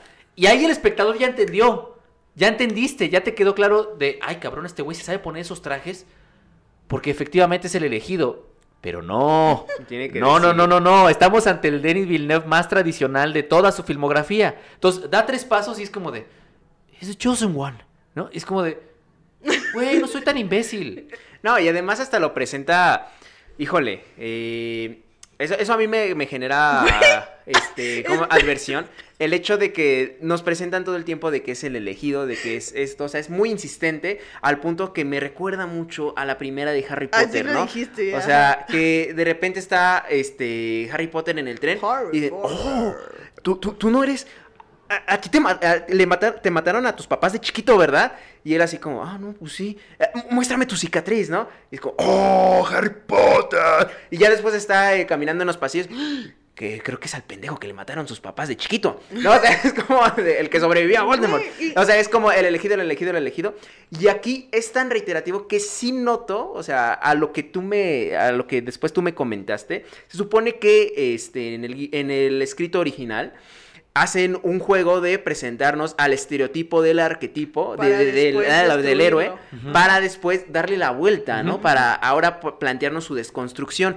Y aquí noto que se- está siguiendo, o es lo que parece ser, está siguiendo el mismo camino, sin embargo, no es nada sutil, ¿no? O sea, parece que es de vamos a hacerlo hasta el punto del ridículo el presentar que él es el héroe, al presentar como los otros personajes, la, la, este, las otras tribus de, de- de- del planeta, cómo lo ven como su héroe y llega a un punto en donde es hasta excesivo, ¿no? O sea, Sí. en donde parecen las fantasías del más, este, ¿cómo decirlo? De, del gringo blanco, ¿no? O sea, que siempre es- está poniéndose como el salvador blanco, ¿no? O sea, es ya a lo más eh, pasado de, más caduco, ¿no? La visión Sí. más caduca del, visión, del, del gringo blanco. Oigan, y, y ya creo que no, no di mi opinión respecto a lo que decían. Lo primero que decían cuando eh, decían que hay que ver la película como un planting porque viene una segunda parte que todavía no está eh, Confirmada. confirmada.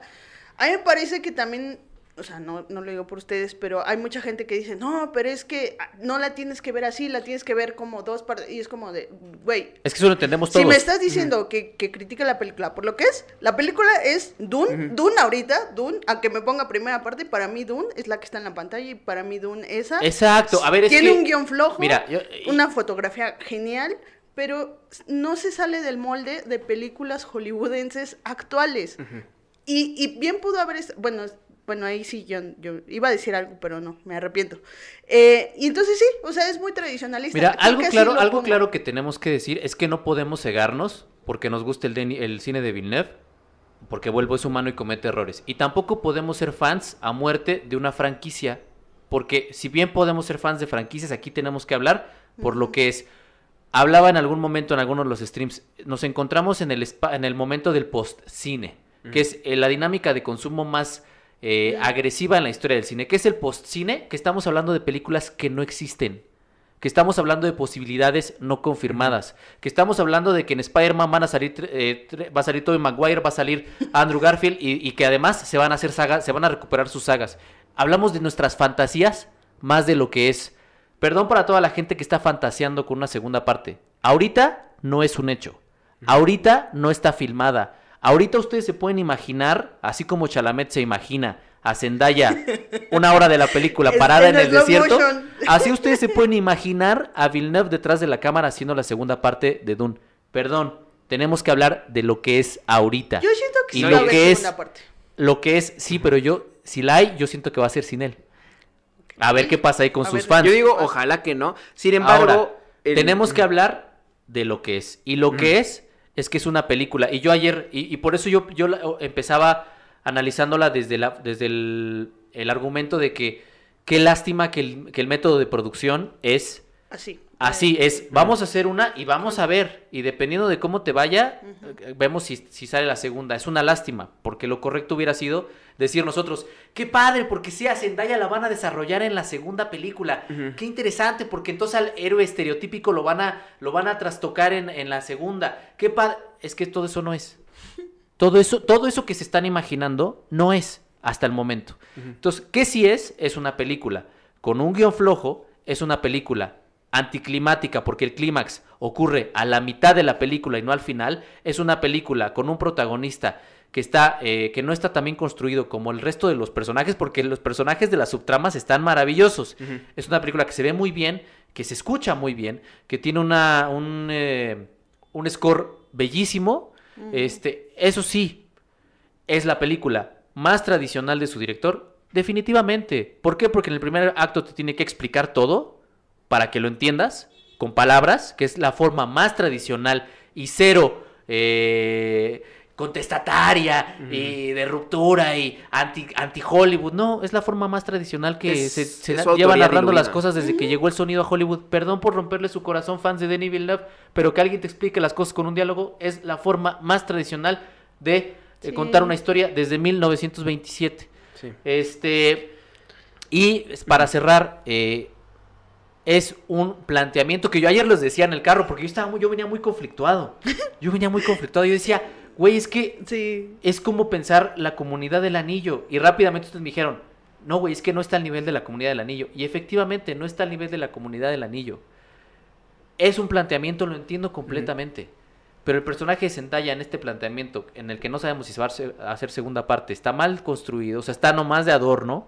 Este, bueno, ya todos los, los problemas que mencionamos, pero es muy triste, es muy triste que todos estamos hablando de una hipotética película que no existe todavía.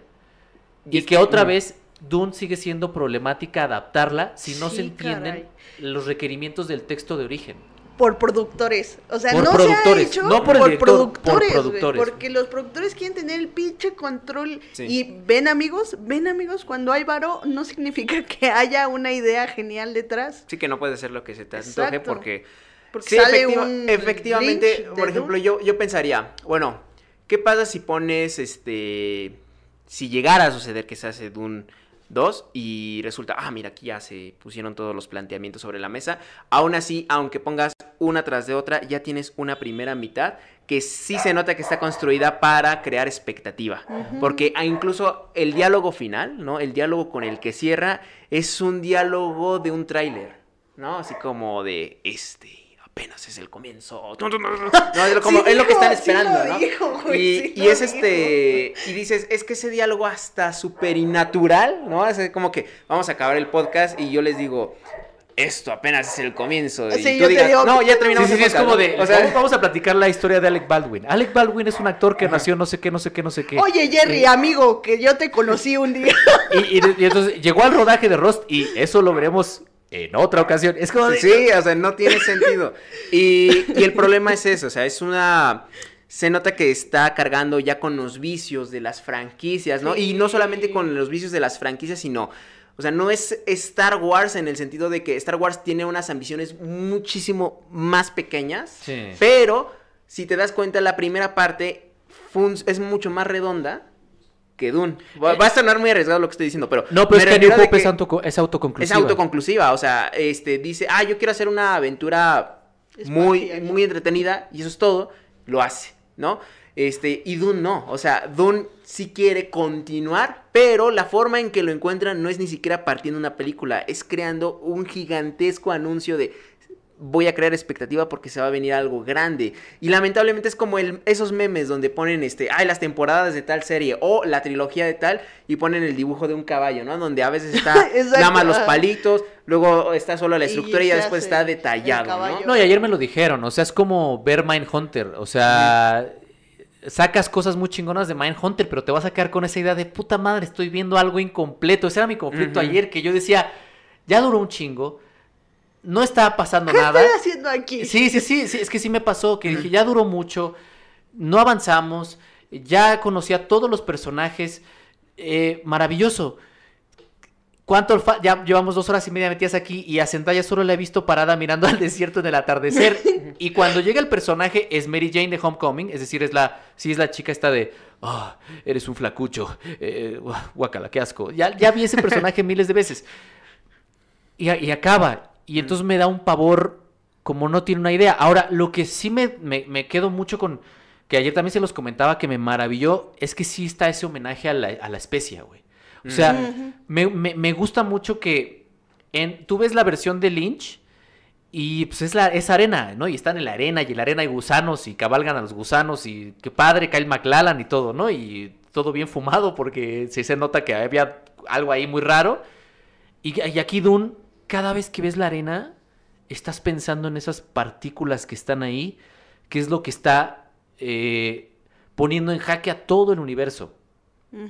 Y eso sí es, eso sí es bien bonito, güey. Ver cómo ese homenaje a no nada más es arena, güey. Ahí hay algo místico, hay algo mágico, hay algo precioso, hay algo que tiene un valor eh, incalculable. Y eso sí te lo deja bien construido y eso, y eso a mí sí me gustó mucho, güey. Cómo construye todo este tema de las partículas de la especia, eh, cómo se ve el desierto, el valor que tiene ese desierto. Eso creo que es, de todo lo que vi en la película, eso me parece que es lo más cabrón de todo. Fíjate que yo estoy discrepando un poco contigo en esta ocasión porque me parece que si bien tiene unos planteamientos muy interesantes y la construcción justamente de esas escenas, ¿no? Esas escenas místicas, esas escenas este, de trance, ¿no? En la que entran... Es que vuelvo, o sea, ahí hay unas oportunidades que no se terminan de cuajar del todo bien. O sea, porque no, no se dejan ir con ellas, ¿no? O sea, no, todavía como que lo amarran, o sea, se nota que está muy mesurado el asunto, por ejemplo, de la arena para darle justo, ya como empezar a darle evolución a, nuestro, a nuestro protagonista, ¿no?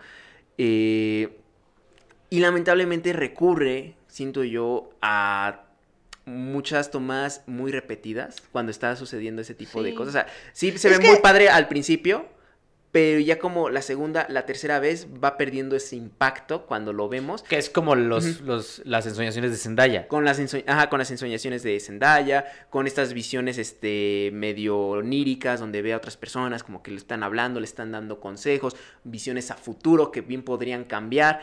O sea, está interesante, pero la forma en que me lo, me lo muestra... Es aburrido. Es, ajá, es que es este híjole, no, no, no termina como de, de pegar a este lado místico, a este lado algo que, por ejemplo, que, algo que, por ejemplo, novela- Lynch, a mí me gusta mucho cuando el primer encuentro entre Paul y este Channing de, de Lynch, cómo están ellos dos y está todo, eh, creo que es en mm, fondo negro, pero se ve Lynch y, y creo que esa visión me gusta mucho porque justamente va hacia lo, hacia lo onírico.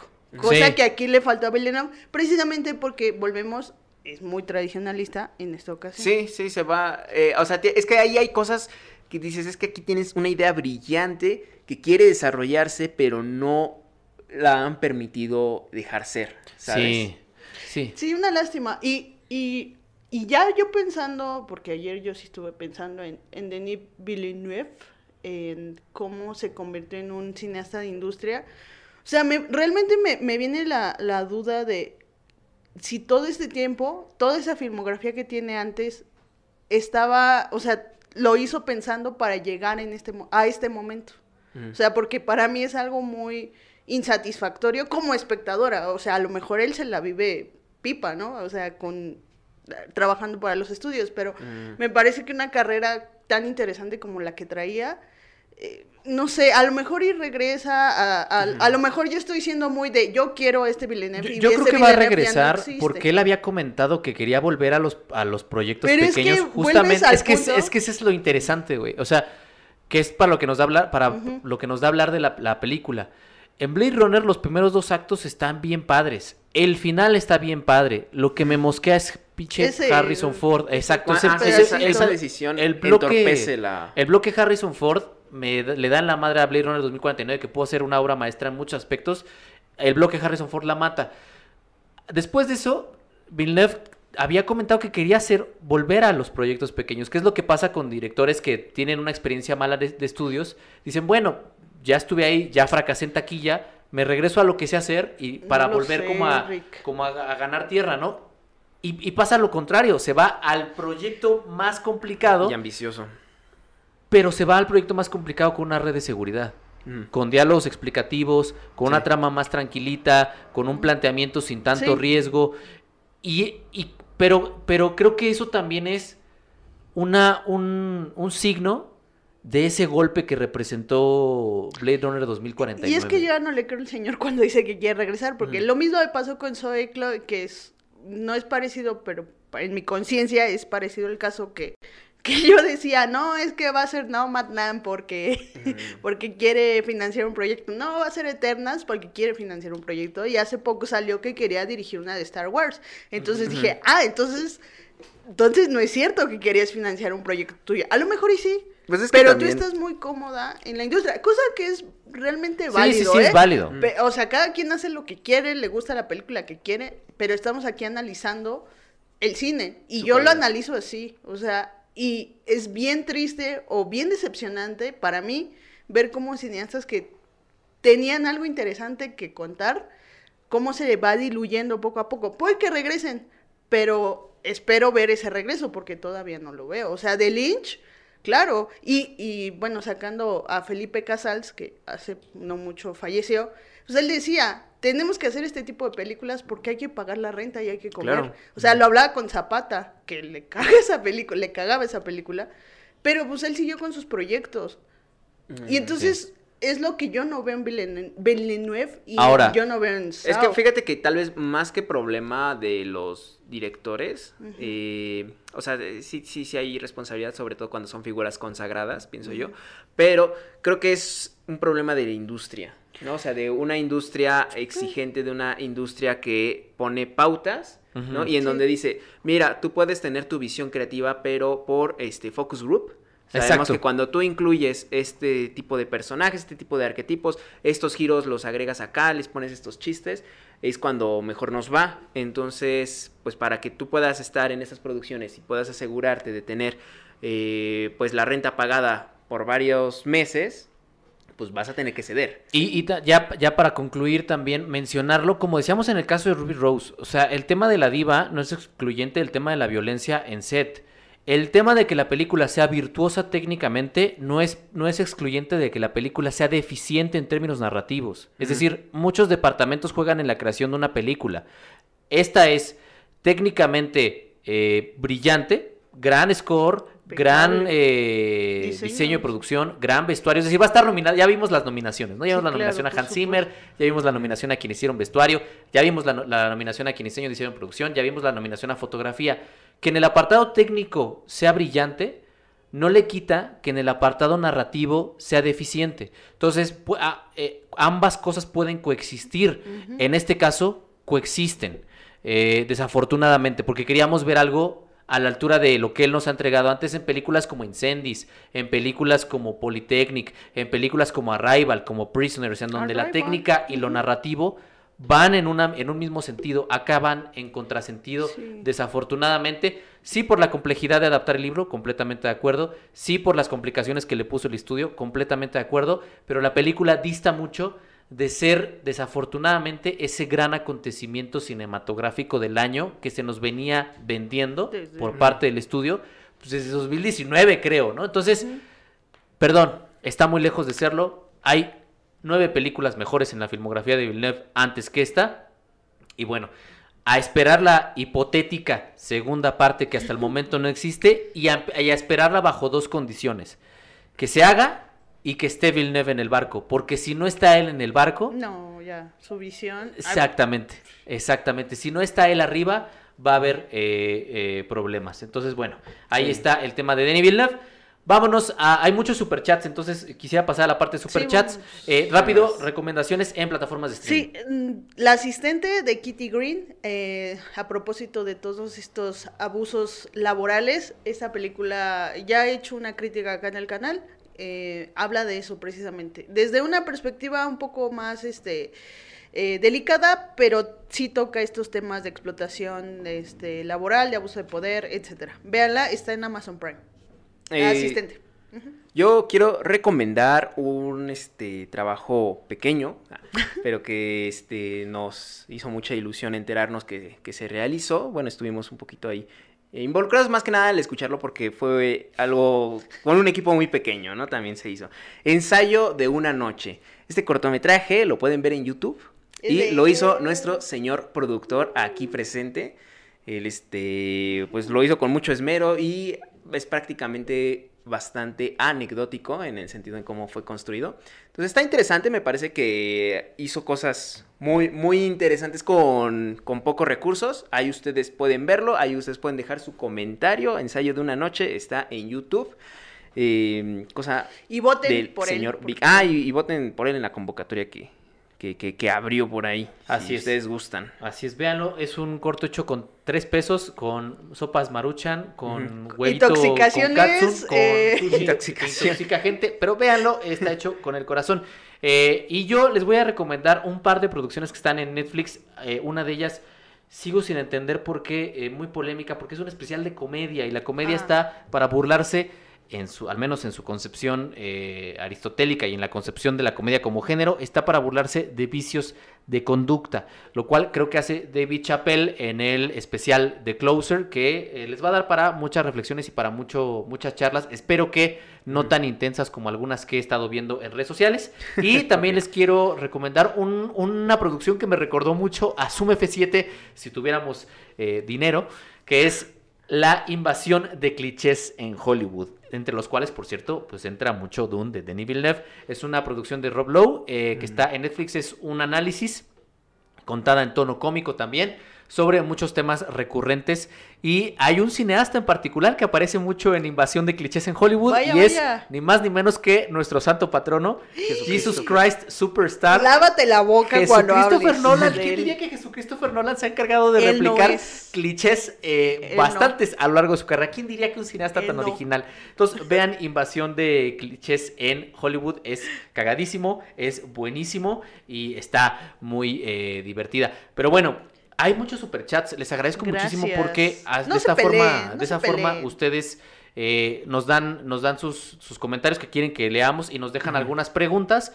Entonces, si quieren dejar comentarios, preguntas, eh, todavía están a tiempo vía Superchat, los vamos a leer a continuación. Eh, Vic, tenemos la cortinilla de Superchats, vámonos a cortinilla de Superchats.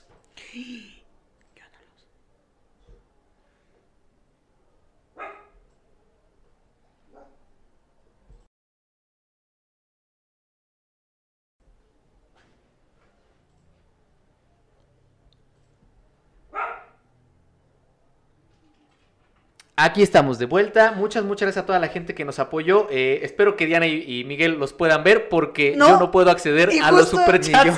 El señor productor eh, no, me no me jala la ventanita de superchats. Entonces, eh, el señor productor tampoco los puede ver. Leti, Leti vi que mandó uno el de señor 20 pesos tampoco los puede ver. Entonces, si me pueden ir replicando la gente del chat, vamos a hacer un trabajo. Eh, hay una opción donde puedes meterte y ver los superchats que te han enviado en todo el directo. A ver, entendido, a ver, vamos a ver si Vic logra dar con esa sección. Perdón, amigos, somos boomers. Somos sí, boomers. Sí, una disculpa. No sé por qué hemos tenido, tenido problemas con los directos eh, en toda la, con el directo en toda la, la transmisión. Pero eh, por ahí recuerdo que había un super chat de Leti que había dado de 20, pesos. La jefe había dado un super chat de 20 pesitos.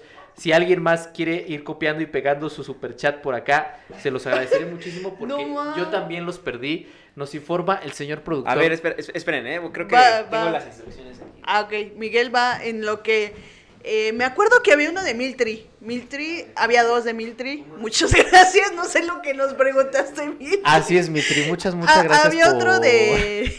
Por tu super chat. No, eh, pues, ¿cómo estás, amigo? Muy bien, la verdad es que esta. No, la verdad es que, de verdad. A ver, eh, no se peleen en Espérame, espérame, ah, que ya, ya, hay, ya hay dislikes y va a haber muchos dislikes. Eh porque le pues tiramos al santo patrono de muchas personas, pero acaba de entrar uno de Miltri y Miltri dice, no dejo mucho hoy, pero dejé unos perrones en el Discord. Por cierto, únanse al Discord. Eh, por ahí Vic nos informan que posiblemente en el Discord están los superchats que ¿Ah, los puso Miltri, entonces si los pueden ir por ahí. Eh, Me meto en esos Muchas, muchas gracias Miltri, siempre apoyándonos con esos eh, billetazos siempre ayudando a la banda con esos, no veo nada. superchats. Había por ahí uno de Disidente también. Eh, de hecho, Disidente dejó un par de superchats. Disidente, me acuerdo de una pregunta que dijo que ¿en qué película te gustaría estar? ¿Cuál y por qué? Es cierto, es cierto. Nos había preguntado que en qué película nos gustaría estar, eh, cuál y por qué. A mí me hubiera gustado, la neta, eh, participar en Jurassic Park de Steven Spielberg, una película que hasta el día de hoy se mantiene, una película que precisamente tiene una narrativa impecable, este, hablando a propósito de lo que hemos estado hablando hoy de narrativas, eh, pues tiene una narrativa impecable. Entonces, eh, Jurassic Park, Jurassic Park de, de, Steven Spielberg, yo creo que sería una película en la que me hubiera gustado eh, estar. ¿Tú, Diana? Híjole, es que yo a mí, al cine, estar como tal en el cine, amigos, eh, no. o sea, yo sé que, aquí, este, Jerry, Vic, Denny, quieren, tienen aspiraciones de ser cineasta, pero pues yo no, entonces, pues ¿en qué película? Pues no sé, no sé, amigos. Creo que no tengo ninguna.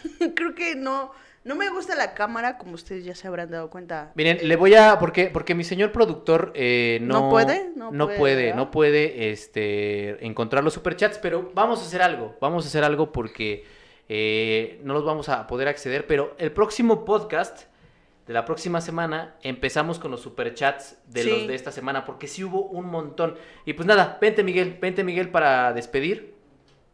Vente, Miguel, para despedir ya para que no se estén peleando este, ahí con, con pues conseguirlos. Perdón, eh, perdón, de verdad. Sí, una este, disculpa porque sí hubo mucho Agradecemos cada apoyo, de verdad. Pero Agradecemos de todo corazón cada centavo que ustedes otorgan para poder eh, llevar a cabo este podcast.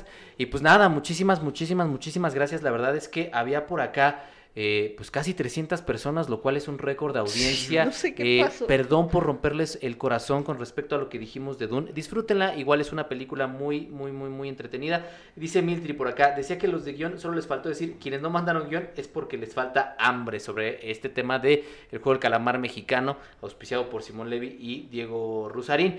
Muchas, muchas gracias. Eh, Diana, Miguel, muchas, gracias, también por andar por acá. Perdón. No, muchas gracias. Y la, yo creo que la próxima sí se pueden recuperar por la retransmisión. Sí, sí, sí, en la retransmisión yo La los puedo revisar, los copio, lo- los pego y los empezamos Mm. Ahorita igual próxima- hago un Sí. tweet y les agradezco. Así es, la próxima sí. semana empezamos con esos superchats que los puedo yo revisar en retransmisión.